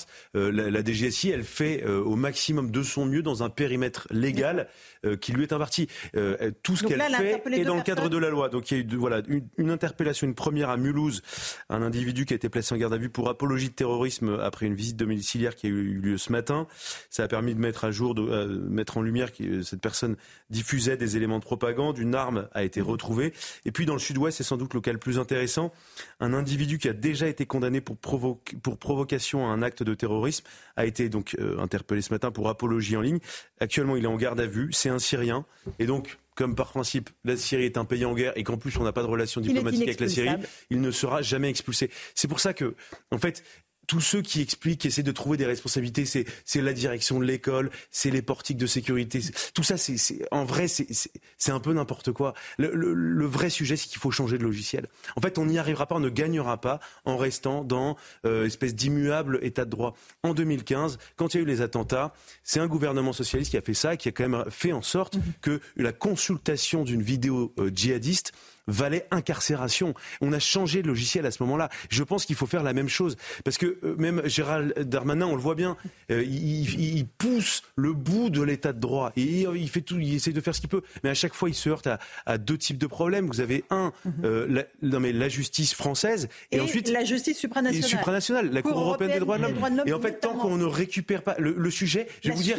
Non mais ça peut paraître absurde pour plein de gens. Le sujet, c'est pas de savoir si on a 40 avions qui peuvent envoyer des expulser des gens. Le sujet, il est exclusivement. non, mais ça, ça, coûte. Non, mais pour l'État français, ça coûte rien d'acheter des avions. Euh, non, mais vraiment, c'est pas une question de moyens. Il y en a combien actuellement? Il y a, y a un avion et demi pour la PAF. Mais le sujet, il est quasiment exclusivement juridique. Vous avez raison. Et, quelle personne souvent ou jusqu'où on peut aller et, et je termine simplement d'un mot là-dessus. Moi, ce qui me frappe, c'est que au moment des attentats en 2015, on parlait, il y avait le débat du, entre euh, où est-ce qu'on place le curseur entre liberté et sécurité. Aujourd'hui, personne n'en parle. Pourquoi? Parce qu'il n'y a pas un seul djihadiste, il n'y a pas un seul salafiste sur le territoire français qui, depuis avant-hier, a vu ses libertés reculer. Mhm, et, donc, en fait, ça veut dire que ça ne les atteint pas. Alexandre Devecchio. Je, je suis entièrement d'accord avec cette analyse, si ce n'est que je pense qu'il faut mener la bataille de, de manière sémantique aussi, qu'il faut arrêter d'employer le terme euh, d'état de droit. Il faut dire ce qui est, c'est un gouvernement des juges. Parce que l'état de droit, ça, ça, reste que les lois votées par le, le Parlement euh, français. Donc, le Parlement français devrait avoir pouvoir, pouvoir de modifier les, les lois et de, de, de, de juger que. Mais au-dessus, il y a les accords internationaux. C'est bien ce que je dis. C'est pour, ça que je dis. Pour ça que je dis que c'est un gouvernement des juges, parce que pour ce qui est des juges européens, euh, ils, ne répondent pas à des lois, euh, des, des, des, lois françaises. Et par ailleurs, il y a tout un tas de jurisprudence ou de juges qui qui, qui interprètent euh, le droit toujours en faveur euh, des, des, libertés libertés, souvent des libertés des terroristes ou, des, ou des gens qui, qui, commettent une violence. Donc, euh, donc c'est là le, le, débat. Donc l'état de droit, comme ça, ça a l'air très protecteur. Euh, mais, aujourd'hui, c'est pas le cas. Tout l'état de droit, c'est fait pour évoluer. j'aimerais vous entendre là-dessus. Euh, le temps des minutes de silence, des bougies, des fleurs, il est révolu en France ou pas? Ah, mais Moi, j'en peux plus personnellement, et je crois qu'on est nombreux. la majorité des Français n'en peuvent plus, en particulier lorsque c'est l'école de la République qui est attaquée ainsi par quelle lâcheté. Euh, c'est totalement injuste et on n'a on pas l'impression que euh, face à, ce fléau, euh, qu'on est au fond des responsables politiques tous unis pour combattre euh, ce, terrorisme islamiste. Euh, moi, c'est ça qui, qui, me bouleverse parce que là, on a une France qui est éperdument fracturée. On en parlait tout à l'heure sur les questions de lutte anti-raciste qui sont en réalité larvées d'antisémitisme. Donc, c'est complètement à front renversé, mais aussi de, de cette question migratoire, moi, qui me touche. Vous vous rendez compte ce que ça me fait, moi, lorsque euh, mes grands-parents venus de Pologne, mon père venu du Sénégal, et d'avoir ces étrangers en fait qui font n'importe quoi dans ce beau pays qui est la France, qui est là notamment avec ses valeurs fondamentales. On parle souvent de valeurs, mais c'est un trésor, c'est une richesse immatérielle, c'est notre patrimoine culturel et on devrait le respecter éperdument. Mhm. Parce que ça, ça permet l'émancipation de tous. Et ça, ça fait bisounours ce que je dis. Mais par rapport à cela, il faut être extrêmement ferme, extrêmement fort et pas considérer que la, la laïcité est une opinion. La laïcité est un combat. Mhm. Allez, une petite pause. On se retrouve dans un instant dans Punchline sur CNews et sur Europe 1. On reviendra sur le profil du Tchétchène radicalisé euh, qui a assassiné ce professeur de français. Puis on parlera aussi de Karim Benzema et de l'attitude de certains footballeurs. Euh, une enquête pour apologie du terrorisme a été ouverte euh, contre un joueur de Nice qui avait retweeté une vidéo antisémite. À tout de suite. 18h16, on se retrouve en direct dans Punchline sur CNews et sur Europe 1. On est avec le commissaire Le Bar. Sandra Buisson nous a rejoint du service police-justice de CNews. Bonsoir, Sandra. On va s'intéresser au profil de l'homme qui a assassiné ce professeur de français vendredi à Arras, un Tchétchène radicalisé. Euh, on connaît son profil. Euh, ce qu'on sait un peu moins, euh, c'est son le contexte familial. Euh, expliquez-nous un petit peu où en est l'enquête et où en sont les gardes à vue qui ont été lancés. Alors parmi les 11 gardes à vue euh, encore en cours, il y a des personnes qui intéressent fortement les enquêteurs et même une personne qui n'est pas en garde à vue puisque c'est le père du euh, mhm. suspect qui lui est selon toute vraisemblance en Géorgie actuellement. Vous savez qu'il avait été expulsé en, en 2018 et on sait qu'il a une forte influence sur ses fils et notamment le suspect, une influence rigoriste. vous savez qu'en 2014, quand la famille a, quand il y a eu cette tentative d'expulsion, eh bien, euh, cet homme était déjà radicalisé euh, fiché S. Donc, effectivement, les enquêteurs cherchent à voir quelle influence il a pu avoir dans la commission de cet attentat, s'il était au courant et s'il a pu, par exemple, pousser le suspect à commettre cet acte sans que ça mhm. euh, dédouane en quoi que ce soit le suspect. parmi les gardes à vue, il y a le frère aîné de ce suspect qui intéresse beaucoup les enquêteurs parce qu'il était en contact, et c'est d'ailleurs parce qu'ils étaient en contact, ces deux frères, que le suspect a été placé sous surveillance de la DGSI, c'est-à-dire niveau supérieur du renseignement et plus seulement par les renseignements territoriaux, fin mhm. juillet. Et ce euh, grand frère, on sait qu'il a discuté avec le suspect euh, cette semaine, donc avant euh, l'attaque. Il va falloir voir s'il a pu avoir une influence. Ce grand frère, il est radicalisé puisqu'il est en prison pour un attentat, une tentative d'attentat déjoué et apologie du terrorisme. Et puis le dernier profil très intéressant des enquêteurs, c'est le détenu de la prison de l'Allier, lui-même condamné dans une affaire terroriste. Il a déjà dans le passé poussé des individus à commettre des attentats. Est-ce qu'il a fait ça avec le suspect C'est une question que se posent les enquêteurs. Mhm. Alors ce qui euh, euh, paraît très incompréhensible pour nos auditeurs et nos téléspectateurs, c'est on peut être radicalisé, mais ce n'est pas une infraction. Comment on peut comprendre oui, ça euh, il y a plusieurs affaires qui posent question pour le téléspectateur, et, notamment dans celle-ci de l'attentat. C'est que cet homme est contrôlé la veille. Euh, mm-hmm. les, les, renseignements savent qu'il est radicalisé. Ils ne peuvent pas l'arrêter parce qu'il n'a commis aucune infraction. Ils espéraient qu'il ait une arme sur lui, etc., pour pouvoir l'interpeller et pouvoir ensuite mettre, euh, mhm. faire une, opération de recherche dans son téléphone. Ils n'ont pas pu parce que radicalisation, ça n'existe pas dans le code pénal. Ce n'est pas un délit. Donc, il faut que vous fassiez quelque chose d'autre qui mhm. soit pénalement répréhensible pour qu'on vous interpelle, que vous ayez fait une apologie du terrorisme ou que vous ayez laissé comprendre par des mails ou des échanges que vous prépariez un attentat ou quelque chose. Commissaire Le Bars, vous ne pouvez pas les interpeller en réalité, ces individus. Non, non, mais je confirme ce que dit Sandra Buisson. Les infractions terroristes, elles sont prévues au Code pénal aux articles 421-1 et 2. Elles sont listées, elles sont extrêmement précises. Ce que dit Sandra Buisson, c'est juste une chose, c'est que la radicalisation, c'est une opinion. Et on ne peut pas euh, attraper, interpeller et encore moins condamner sur une opinion. Euh, le deuxième point euh, que je voudrais préciser, c'est que avec prudence, parce qu'on ne sait pas pourquoi il a été contrôlé la veille, comme je vous le disais aussi hors antenne, un contrôle comme ça, parfois, c'est parfois aussi pour déclencher quelque chose qui mhm. permet d'avoir un indice ou un fil qui permet de tirer la pelote pour voir ce qu'on peut faire. il faut comprendre que les astuces policières, elles peuvent justifier un contrôle comme ça pour voir qui est dans la voiture, voir s'il y a un deuxième téléphone, voir ceci ou cela. Et s'il n'y a rien, il ne faut pas que les gens imaginent qu'on laisse partir l'individu euh, alors qu'il est dangereux. Parce que mhm. s'il était dangereux et qu'il y avait des infractions, j'y reviens, au code pénal 421 et 2, il là, aurait on enclencher une procédure. Mhm. On ne prend pas nos policiers quand même pour ce qu'ils sont pas, à savoir des idiots. S'il y avait de matière à faire une procédure judiciaire, il l'aurait fait. Mhm. Ça veut dire qu'on est vraiment sous le radar et qu'on est sur l'opinion et qu'on n'avait aucun signe distinctif d'action qui allait se commettre, voire même d'apologie, parce que c'est une infraction. C'est quasiment mission impossible pour les policiers. Mais c'est toute la difficulté quand vous prenez le nombre d'individus fichés au FSPRT. Euh, avec il y en a combien Il y en a plus de 8000. 8000. Euh, vous imaginez combien de personnes il faudra en surveillance permanente? Déjà, c'est hmm. aucun pays n'a les moyens de faire ça. Euh, pas même euh, les services de renseignement israéliens qui ont euh, la réputation d'avoir des, un dimensionnement très important vu la menace. Je, crois que physiquement, pour tenir une surveillance permanente, il faut trois groupes de 8 sur un objectif. Vous faites le calcul, 24 fois 8000, c'est strictement impossible pour n'importe quel pays. Donc, il y a d'autres techniques de surveillance avec différents niveaux d'intensité et il n'y a pas de perfection dans cette matière, malheureusement. Vous, m'avez attiré notre attention, commissaire Lebar, sur le fait qu'on ne permet toujours pas aux policiers d'être armés pour aller au Stade de France, par exemple. Alors, alors là, on revient sur le sujet sécuritaire global. Et là, c'est l'aberration. C'est là où il faut chercher les, leviers d'amélioration. On est dans un pays qui est sous la menace. Euh, moi, comme beaucoup de Français, je suis allé euh, voir le match de rugby hier soir en famille, parce que c'est un sport euh, qui me tient à cœur. Et je constate, alors que je connais quand même bien le sujet, parce que j'étais de permanence le soir des attentats du Stade de France, j'y étais.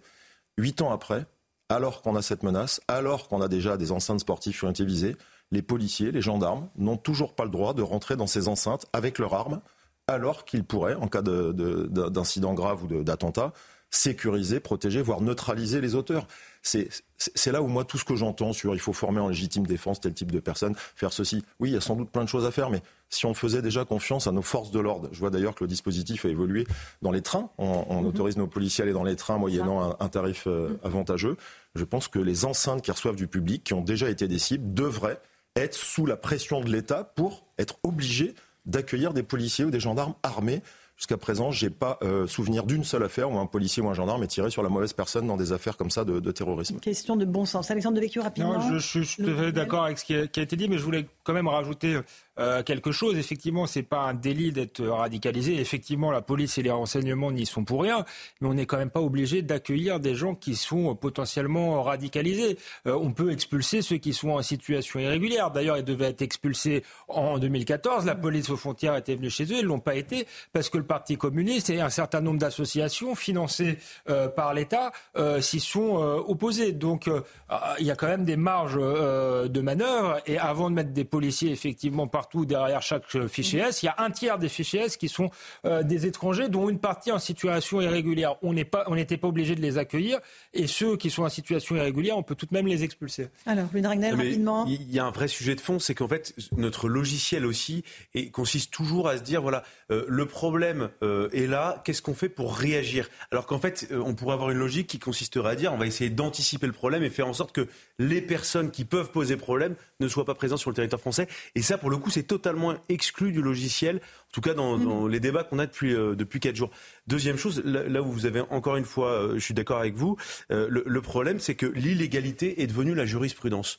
vous avez une famille que vous voulez expulser qui fait des recours innombrables, elle est déboutée de tous ses recours et pourtant eh bien, euh, l'expulsion est annulée. Et donc, c'est des gens qui sont en situation illégale. Et en fait, l'illégalité devient la norme. Et on voit qu'il y a une surreprésentation de ces situations, de ces cas, euh, dans toutes les familles qui posent problème et qu'on cherche à expulser. Et, enfin, la dernière chose, s'agissant de la DGSI, moi, c'est quelque chose qui me, qui me heurte de plus en plus. Et, Gérald Darmanin, à, la fin de sa conférence de presse, on a un petit peu parlé. Euh, il explique en fait que au moment du contrôle fait par la police à Arras la veille de l'attentat, les policiers n'ont pas le droit de rentrer dans son téléphone pour regarder, par exemple, euh, les conversations cryptées euh, qui que Sur pourrait avoir voilà. l'individu avec mm. typiquement les personnes qu'a évoqué Sandra Buisson tout à l'heure. Et, ça, c'est lunaire. C'est-à-dire qu'aujourd'hui, honnêtement, il y a que les gogos qui se font avoir par la police à, téléphoner sur des avec des SMS ou, à téléphoner en filaire. Mais ils appellent tous encryptés. Non, mais, on, va, se dire la vérité. Donc en fait, maintenant, ce qu'il faut simplement, c'est adapter légalement l'outil, les techniques de eh renseignement au monde tel qu'il est et pas tel qu'il devrait être. Non mais vous imaginez les dealers qui s'appellent en non Dernière question à vous poser avant de faire une petite pause, parce qu'on veut écouter tout à l'heure à 18h30 l'hommage euh, à Samuel Paty qui va se dérouler à la confluence Sainte-Honorine, à propos du tweet de Karim Benzema qui a fait euh, une polémique immense hier puisqu'il a tweeté toutes nos prières pour les habitants de Gaza, victimes une fois de plus de ces bombardements injustes qui n'épargnent ni femmes ni enfants. On a remonté le fil de sa messagerie pour savoir s'il y avait eu d'autres messages peut-être qui nous avaient échappé concernant Israël, les, victimes innocentes israéliennes. Il n'y en a pas. Euh, que, quelle est votre réaction? Pardon, mais parce que ça me trouble beaucoup. Hein. Euh, un, footballeur de ce niveau-là, euh, qui représente beaucoup pour notre jeunesse, qui ne soit pas dans le temps du recueillement. C'était le jour où on a perdu un professeur d'école, de l'école de la République. Euh, ce, drame euh, où on a euh, des victimes françaises, des otages français, pas un mot sur ses, sur ses compatriotes. il a porté le maillot bleu, blanc, rouge. Et en sous-texte, la victimocratie. En sous-texte, ça veut dire il y a des gens qui, quoi qu'ils fassent, sont non coupables et vous tous, vous êtes coupables. Je trouve ça absolument abject. Ça me donne vraiment envie de vomir. Et je rajoute que euh, un joueur euh, de Nice, Youssef Attal, euh, a retweeté, lui, une vidéo d'un prédicateur qui contenait des propos antisémites. le parquet a ouvert une enquête préliminaire pour apologie du terrorisme et provocation publique à la haine ou à la violence à raison d'une religion déterminée. Voilà, il s'est excusé depuis, mais euh, le parquet a ouvert une enquête. On fait une petite pause. On se retrouve dans un instant dans Punchline sur CNews et sur Europe 1. On évoquera cet hommage à Samuel Paty à Conflans Saint-Honorine. tout de suite.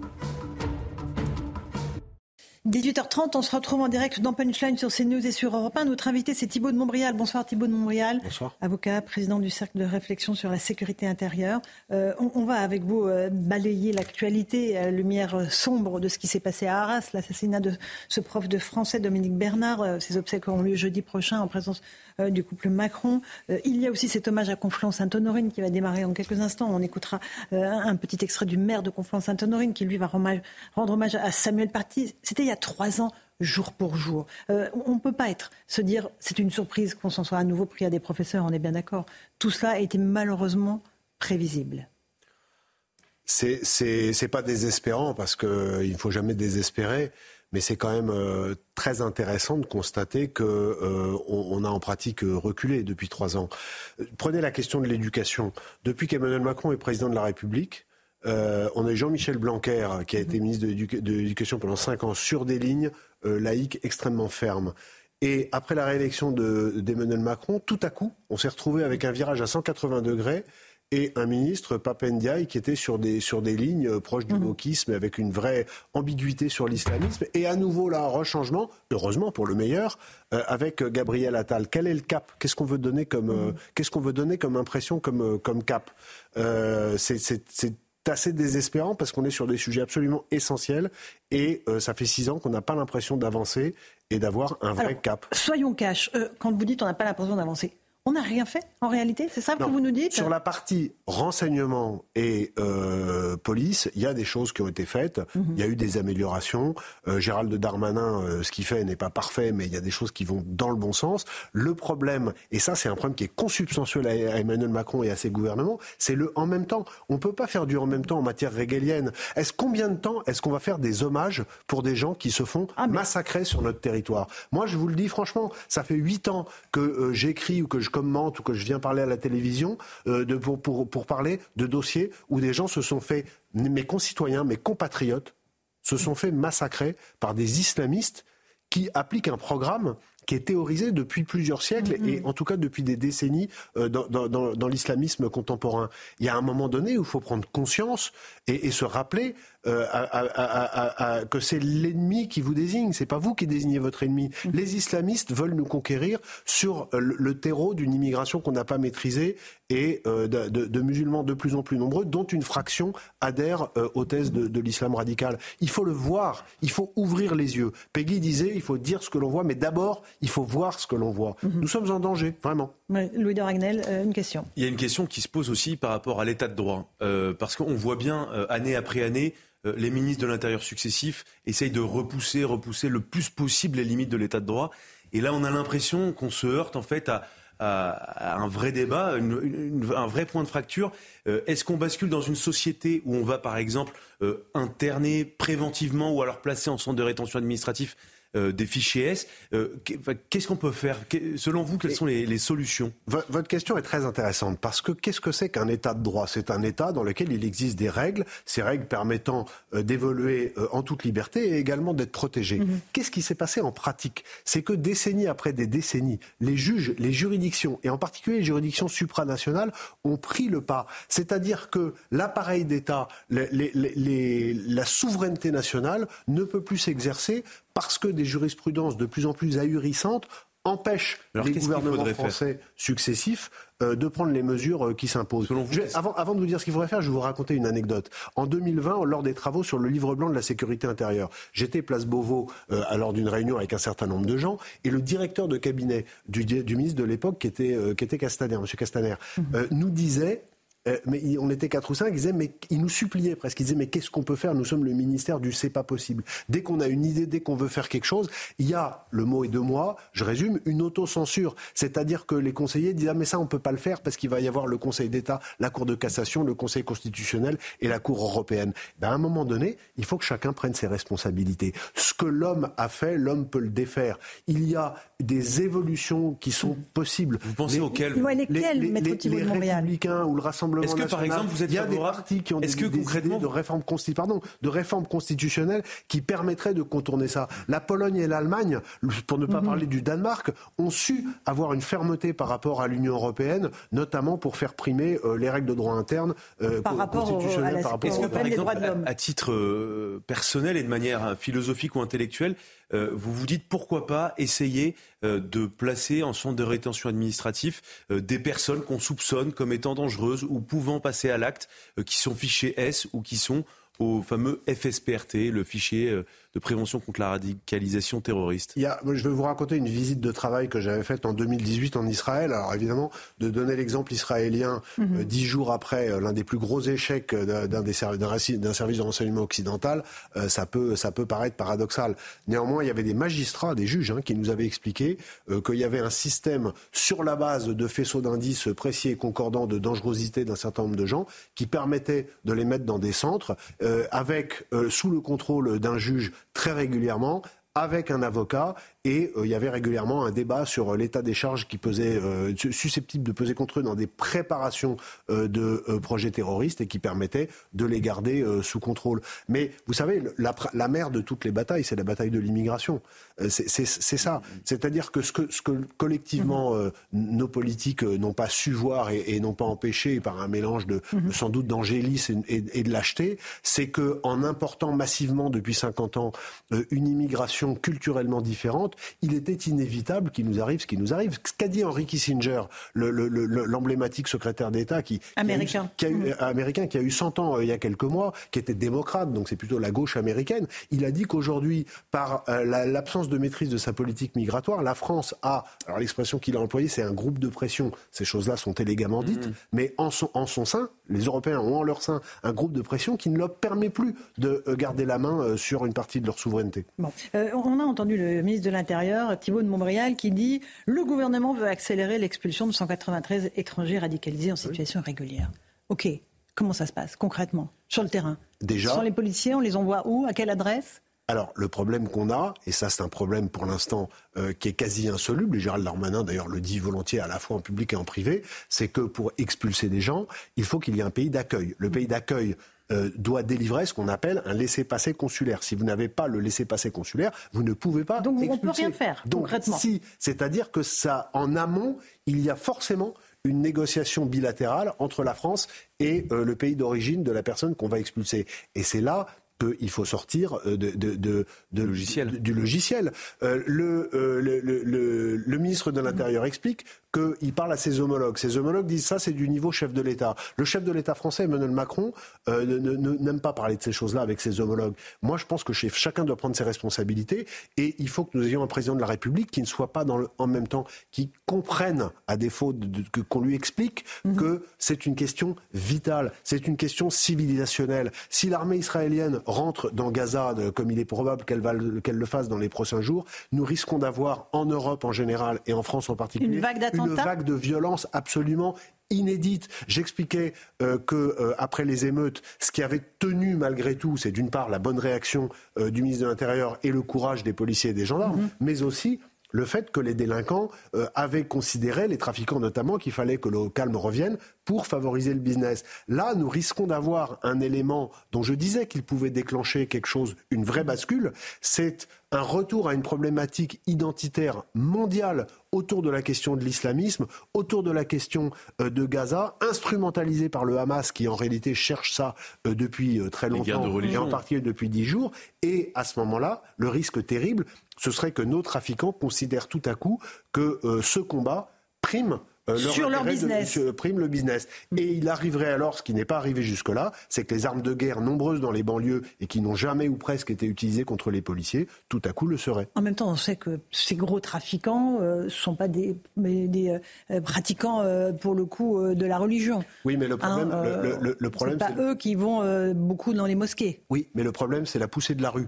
C'est toute chose égale par ailleurs. C'est un peu la même chose que, que, joue le Hamas avec les pays arabes. Mmh, mmh. Les pays arabes étaient en train de, de, de signer des traités de paix, les accords d'Abraham avec Israël, et l'émotion générée, euh, non pas par l'attaque du Hamas, mais par la riposte israélienne, mhm. l'idée était que ça déclenche une réaction qui fasse que la rue pousse les gouvernements des, pays du Golfe mhm. et coupe cette faculté et l'envie qu'ils avaient de contracter des accords de paix avec Israël. Bah, toute chose égale par ailleurs, c'est le risque, c'est qu'il se passe la même chose en France avec des trafics. On va revenir dans un instant euh, sur le risque d'attentat majeur dans notre pays. On va extraire tout, écouter un tout petit extrait du discours du maire de Conflans-Sainte-Honorine en hommage à Samuel Paty, mort il y a trois ans jour pour jour, décapité par un terroriste tchétchène. Conflans-Sainte-Honorine était ébranlé par l'assassinat de Samuel Paty, professeur d'histoire-géographie et enseignant au collège Le Bois d'Aulne. Assassiné par un terroriste pour avoir exercé son métier et promu les valeurs de la République. Un an après, jour pour jour, nous lui avions rendu un bel hommage en nous retrouvant place de la Liberté, en érigeant un livre géant à son honneur sur la liberté d'expression, représentant les dessins de presse. Trois ans après, nous sommes à nouveau réunis sur cette place tout à côté de ce livre, pour rendre hommage à Samuel Paty, regarder vers l'avenir et tourner la page sans jamais l'oublier. Lui et ce qu'il s'est employé à transmettre à ses élèves. Ces mêmes élèves, accompagnés de leurs camarades, professeurs et parents, lui ont rendu hommage devant le collège Le Bois il y a quelques minutes et ils sont à présent avec nous. Regarder vers l'avenir, alors que la République est une nouvelle fois à l'épreuve de la souffrance et de la barbarie, avec l'assassinat de Dominique Bernard, professeur de lettres à Arras. L'horreur a frappé à nouveau la communauté éducative, l'horreur a frappé à nouveau la France et rappelle de douloureux souvenirs ici, à Conflans-Sainte-Honorine. Voilà pour l'allocution du maire de Conflans-Sainte-Honorine. Les professeurs Thibault de Montbriel si sont visés. Hein. Si je peux faire une précision, l'horreur n'a rien frappé du tout. C'est le terrorisme islamiste qui a mhm, frappé. Mhm. Il faut, les mots ont un sens. Les mots ont un sens. Il faut prononcer les mots terrorisme islamique. Les professeurs sont visés euh, parce que ce sont des maillons importants euh, dans la transmission du savoir aux jeunes générations. Moi, je suis frappée depuis quelques jours pour, de voir le travail de désinformation, mais à l'échelle mondiale sur les réseaux sociaux, qui se met en place sur la dénégation de ce qui s'est passé en Israël, comme à l'époque ça, s'est produit pour la Shoah. Euh, est-ce qu'on a les moyens de lutter contre ça ou pas? Alors, je, votre question est intéressante parce que je parlais cet après-midi avec un, spécialiste, notamment d'intelligence artificielle, mhm. et il m'expliquait que euh, les, services de renseignement avaient remarqué euh, qu'il y avait une préparation intense depuis plusieurs mois de réseaux liés au Hamas et à l'Iran qui créaient des comptes sans doute générés par ce qu'on appelle des boots et de façon à relayer massivement des messages qui soient des messages de propagande. Figurez-vous qu'il m'indiquait que le samedi de, l'attaque du, Hamas, l'attaque atroce du Hamas sur Israël, le samedi 7 octobre, L'attaque a commencé euh, en, fin de, en fin de nuit mhm. et euh, très vite il y a eu un hashtag de soutien Israël under attack, Israël attaqué, euh, qui, qui s'est répandu. Et dès midi, le hashtag Gaza under attack alors que même qu'Israël n'avait engagé aucune euh, contre-offensive mhm. parce qu'elle était encore en train de, gérer ses, ses abominations. sur les réseaux le, hashtag Gaza mhm. under attack était déjà en train de rattraper euh, le, hashtag Israël under attack. Tout ça étant évidemment préparé. C'est-à-dire, juste pour finir et que chacun le mesure, qu'aujourd'hui, la guerre informative y compris avec son cortège de fake news, est devenue une partie intégrante du combat qui se joue, y compris sur le terrain. De Ragnel, de Mais, mais du coup, la question, c'est qu'est-ce qu'il faut faire? Qu'est-ce qu'on peut faire? Alors je, pense qu'il faudrait que la France développe de toute urgence un outil de souveraineté sur le sujet, ce qui n'est pas le cas. Aujourd'hui, euh, les services français travaillent euh, avec euh, les GAFA c'est-à-dire avec des réseaux américains, maîtrisés par les Américains, avec des mots-clés américains, etc. Je pense que parmi, les, parmi la, la poursuite de, de, de, de, notre souveraineté dans tous les domaines, et compte tenu de l'importance cruciale, vitale de l'intelligence artificielle, il est essentiel que la France se dote très vite euh, de moyens euh, propres en la matière. La guerre est culturelle, on l'a dit, elle touche les professeurs, elle touche les élites, elle touche les réseaux sociaux, euh, elle touche aussi ceux qui sont des prescripteurs auprès des jeunes générations. Je pense aux sportifs. On a tous été surpris du tweet de Karim Benzema hier, rendant hommage aux victimes palestiniennes on va voir les explications de Léo Marcheguet, puis je vais vous passer la parole ensuite. Ça a provoqué de nombreuses réactions, euh, ce qu'a dit euh, Karim Benzema. Dans un tweet, le premier depuis l'attaque du Hamas sur Israël, Karim Benzema adresse ses prières aux habitants de Gaza. Toutes nos prières pour les habitants de Gaza, victimes une fois de plus de ces bombardements injustes qui n'épargnent ni femmes ni enfants. Depuis, l'ex-international français est critiqué pour son silence envers les victimes du Hamas. Une position dénoncée par la députée européenne Nadine Morano, qui a même accusé le footballeur d'être un élément de propagande de l'organisation terroriste. En écrivant uniquement cela, en fait, il est un élément euh, de propagande du Hamas. Parce que le Hamas a une stratégie qui est de détruire Israël physiquement, mais qui veut aussi détruire Israël dans les opinions publiques internationales. Agent de propagande du Hamas. Bien sûr, parce que euh, les seules victimes, les responsables des victimes à Gaza, c'est le Hamas. La position du footballeur a également été critiquée sur les réseaux sociaux par l'ancien député Julien Drey. Dites-moi, Karim Benzema, il est où votre tweet de la semaine dernière condamnant la barbarie du Hamas? Les enfants brûlés vifs, les innocents assassins, quand ils sont juifs, ça ne compte pas? Très peu d'internationaux français de football se sont exprimés pour condamner les attaques du Hamas en Israël. Karim Benzema est un élément de propagande du Hamas, selon vous, Thibault de Montbrial? Volontairement, je ne sais pas, euh, mais involontairement, euh, par définition, puisqu'il reprend des éléments de langage et, euh, comme ça vient d'être dit, il, prend. Vous voyez que c'est involontaire, sincèrement? Alors, moi, ce que je constate, extrêmement, ce que ce que je constate, c'est que ça fait des années que la communication publique de Karim Benzema mhm. est extrêmement ambiguë euh, sur les sujets de l'islamisme. Donc, euh, je pense effectivement euh, qu'il ne peut pas, au niveau où il est, et sachant l'influence qu'il a sur les réseaux sociaux, avoir écrit ce tweet entre, entre deux entraînements sans avoir mhm. réfléchi mhm. à, ce qu'il écrivait. Le problème, le problème et on est au cœur là d'une vraie difficulté, une de plus, c'est que les, la, jeunesse la jeunesse aujourd'hui, dont on sait qu'elle est constituée pour partie euh, de jeunes musulmans, et dont les sondages montrent que cette fraction de, jeunes musulmans, en particulier chez les lycéens, est majoritairement euh, en faveur de l'islamisme et de l'ouma, de l'appartenance à, la communauté musulmane, plus que l'appartenance à la République et à ses valeurs. Il faut quand même en avoir conscience. Cette jeunesse, elle écoute un certain nombre de gens.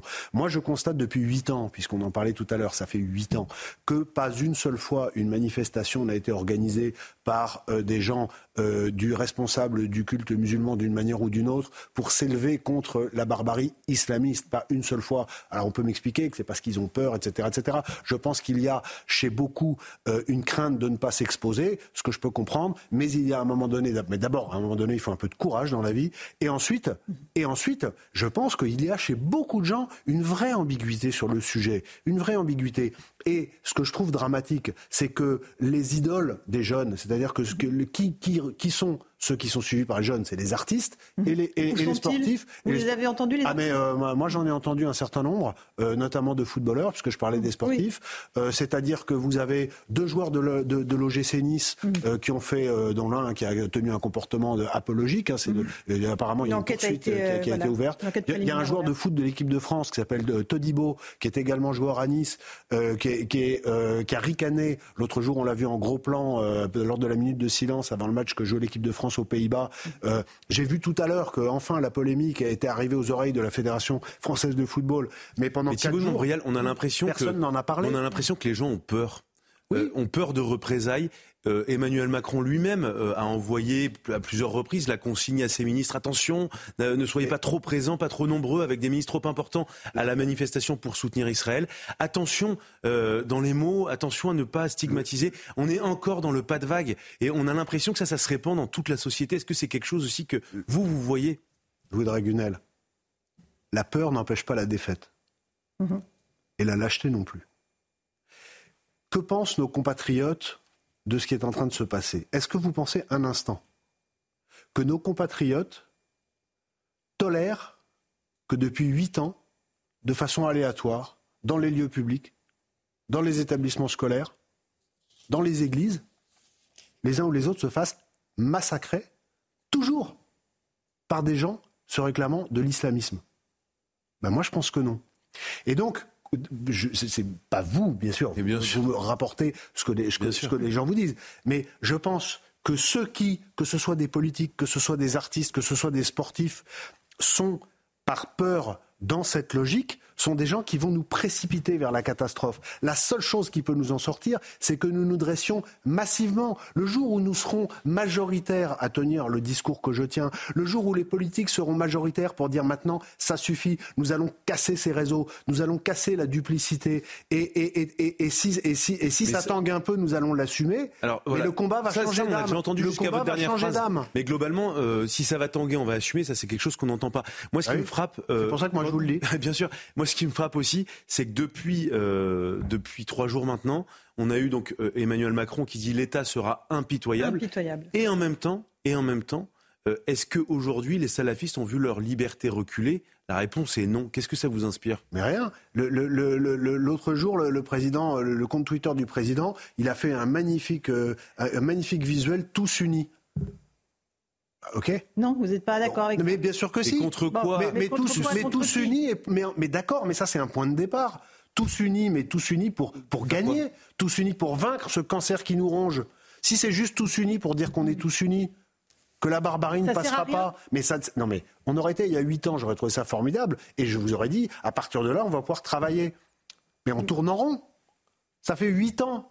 Tous unis, pourquoi tous unis pour, euh, pour se préparer à affronter la, la, prochaine vague euh, demain, après-demain, dans, dans trois jours Thibault de Montbriol, vous seriez ministre de l'Intérieur ou président de la République. Qu'est-ce que vous proposez Là, si j'étais ministre de l'Intérieur, si j'étais ministre de l'Intérieur, je pense que je ne pourrais pas faire beaucoup plus que Gérald Darmanin pour une raison très simple, c'est que ce gouvernement et ce président de la République sont dans une logique qui n'est pas une logique de cohésion totale sur le sujet. On est dans le en même temps. Dans le en même temps, on ne s'en sortira pas. Mais si vous étiez en place Qu'est-ce que vous proposez? Qu'est-ce qu'on change là, dans notre droit? Il faut il faut tout changer. C'est-à-dire qu'il faut, il faut faire table rase. Il faut que chacun comprenne que si nous ne le faisons pas euh, avec, euh, bien sûr dans le respect des règles et en prenant le temps de le faire, c'est un choc terrible, je ne sais pas lequel, mhm. mais un jour ou l'autre, nous aurons un vrai choc terrible. Alors quand je dis ça, on me dit oui, mais il y a le Bataclan, etc. un autre non, non, non, mais c'est des, des, choses sans doute pires. Une perte de contrôle avec des violences qui, mhm. qui, qui, qui, se, qui s'enchaînent, etc. C'est ça que nous risquons. Ce dont on parlait tout à l'heure, si euh, l'affaire du Moyen-Orient s'embrase, si jamais il y a l'intervention d'autres pays, etc., nous aurons alors en France des gens qui n'attendent que ça, avec l'influence des services turcs, avec l'influence également, il faut le dire, des services algériens, avec l'influence des services russes, qui n'ont qu'une envie, c'est de nous rendre la monnaie de notre pièce, de notre aide à l'Ukraine, et avec l'influence des services iraniens, ce qui commence à faire beaucoup. Tous ces gens-là, on le sait, travaillent à déstabiliser la France, notamment dans la perspective des JO. Je l'ai déjà dit sur ce plateau. La grande différence, c'est que maintenant, on a une crise mondiale mhm. Qui, risque de, permettre euh, que euh, ces projets prennent corps. Pourquoi? Parce que l'attention de toute notre jeunesse euh, est attirée et on le voit à travers la, folie sur les réseaux sociaux mhm. et ce qui se dit lors des manifestations. Et j'ajoute un mot qui est très important, c'est que nous avons aussi un parti politique qui est présent à l'Assemblée nationale, qui représente une vingtaine de pourcents des électeurs français et qui cautionne tout ça. C'est la France, Je parle de la France insoumise, mhm. qui a un comportement irresponsable et qui un jour, j'espère, en rendra compte devant l'histoire. Mhm, absolument. Euh, Louis de Ragnel, encore une question avant qu'on reparte à Conflans Sainte-Honorine. On se pose toujours la question est-ce que les Français sont euh, plutôt résignés ou plutôt en colère? On a l'impression qu'il y a une oscillation entre les deux. Euh, selon vous, aujourd'hui, vous vous sentez comment le peuple français? Moi, ceux que je rencontre, ils sont en colère. Ceux que je rencontre, ils sont en colère. Et c'est très intéressant parce que je rencontre beaucoup de gens qui, il y a quelques années, me disaient Ouais, mais toi, tu vas un peu fort, t'es excessif, etc. Et aujourd'hui, ils sont d'accord avec le discours que je tiens. Ça devient insupportable. Et ils ont aussi compris que, puisque quand on n'avance pas, eh bien, on recule, parce que ça veut dire que les autres avancent, nous sommes en train de perdre du terrain. Nous sommes en train de perdre du terrain. Et si on, et si on ne se rend pas compte de la catastrophe à laquelle nous sommes exposés si nous continuons à, prendre, à, perdre du terrain, alors un jour, nous subirons, nous subirons des événements terribles. Il faut arrêter de subir. Mhm. Et il faut peut-être choisir et agir. Ce que vous nous dites ce soir, Thibault de Montbrial. Euh, l'hommage euh, à Conflans-Sainte-Honorine est en train de se terminer. Hommage à Samuel Paty, euh, mort il y a trois ans, jour pour jour, décapité par un terroriste tchétchène. il y a un dépôt de gerbe en ce moment. Je ne sais pas si on a notre envoyé spécial, Michael Dos Santos et Jean-Laurent Constantini. ce qui est terrible, évidemment, c'est cette résonance sinistre entre le professeur de français assassiné vendredi et ce qui s'est passé à Arras, Thibault de Montbrial, avec le même profil avec le même profil. Et puis, et puis je sais que vous en avez parlé sur votre antenne parce qu'on en parle depuis trois jours. Mais avec une famille qui était expulsée en 2014 mhm. et qui est restée sur le territoire national. On peut nous raconter ce qu'on veut de la part des gens qui étaient aux affaires en 2014. On ils sont responsables de ce qui s'est passé Non, ils ne sont pas responsables de ce qui s'est passé. Ils sont pas responsables de ce qui s'est passé vendredi, mais ils sont responsables, de même que tous les prédécesseurs et tous les successeurs l'ont été, d'avoir cédé devant des associations gauchistes qui elles sont irresponsables certaines animées de bonnes intentions, d'autres aujourd'hui, je pense, beaucoup plus malicieuses. Mais le politique ne doit pas céder devant euh, quelques associations comme ça euh, qui, vont faire la loi. Mais je veux dire, c'est, on est où? On va céder parce que vous avez trois associations qui, viennent et on va céder demain parce que le comité Traoré ou je ne sais quelle euh, association euh, regroupant des, délinquants et des gens d'extrême gauche va venir nous dire ce qu'il faut faire ou pas faire. Vous voyez, c'est ça euh, dont je parlais tout à l'heure en disant qu'il fallait arrêter de subir. C'est que le moment venu, il va falloir prendre des décisions qui seront plébiscitées, plébiscitées par le peuple français, quitte à ce que euh, des, certains journaux de gauche, euh, certains, euh, de certaines personnalités très à gauche, etc., soient dans la rue et ne soient pas contentes. Il faudra résister parce que nous le devons à notre peuple qu'il faut protéger. Thibaut de Montbrial était notre invité. Merci beaucoup d'être venu ce soir dans Punchline sur CNews et sur Europe 1. Merci beaucoup Louis de Ragnel. Dans un instant, Hélène Zélani sur Europe 1 pour l'information et bien sûr Christine Kelly qui vous attend pour Face à l'info avec ses débatteurs. Bonne soirée à vous sur nos deux antennes à demain.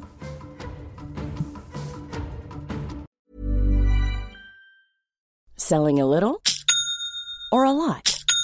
Shopify helps you do your thing however you cha-ching. Shopify is the global commerce platform that helps you sell at every stage of your business. From the launch your online shop stage to the first real life store stage, all the way to the did we just hit a million orders stage. Shopify is there to help you grow. Shopify helps you turn browsers into buyers with the internet's best converting checkout. 36% better on average compared to other leading commerce platforms because businesses that grow grow with Shopify. Get a $1 per month trial period at shopify.com/work. shopify.com/work.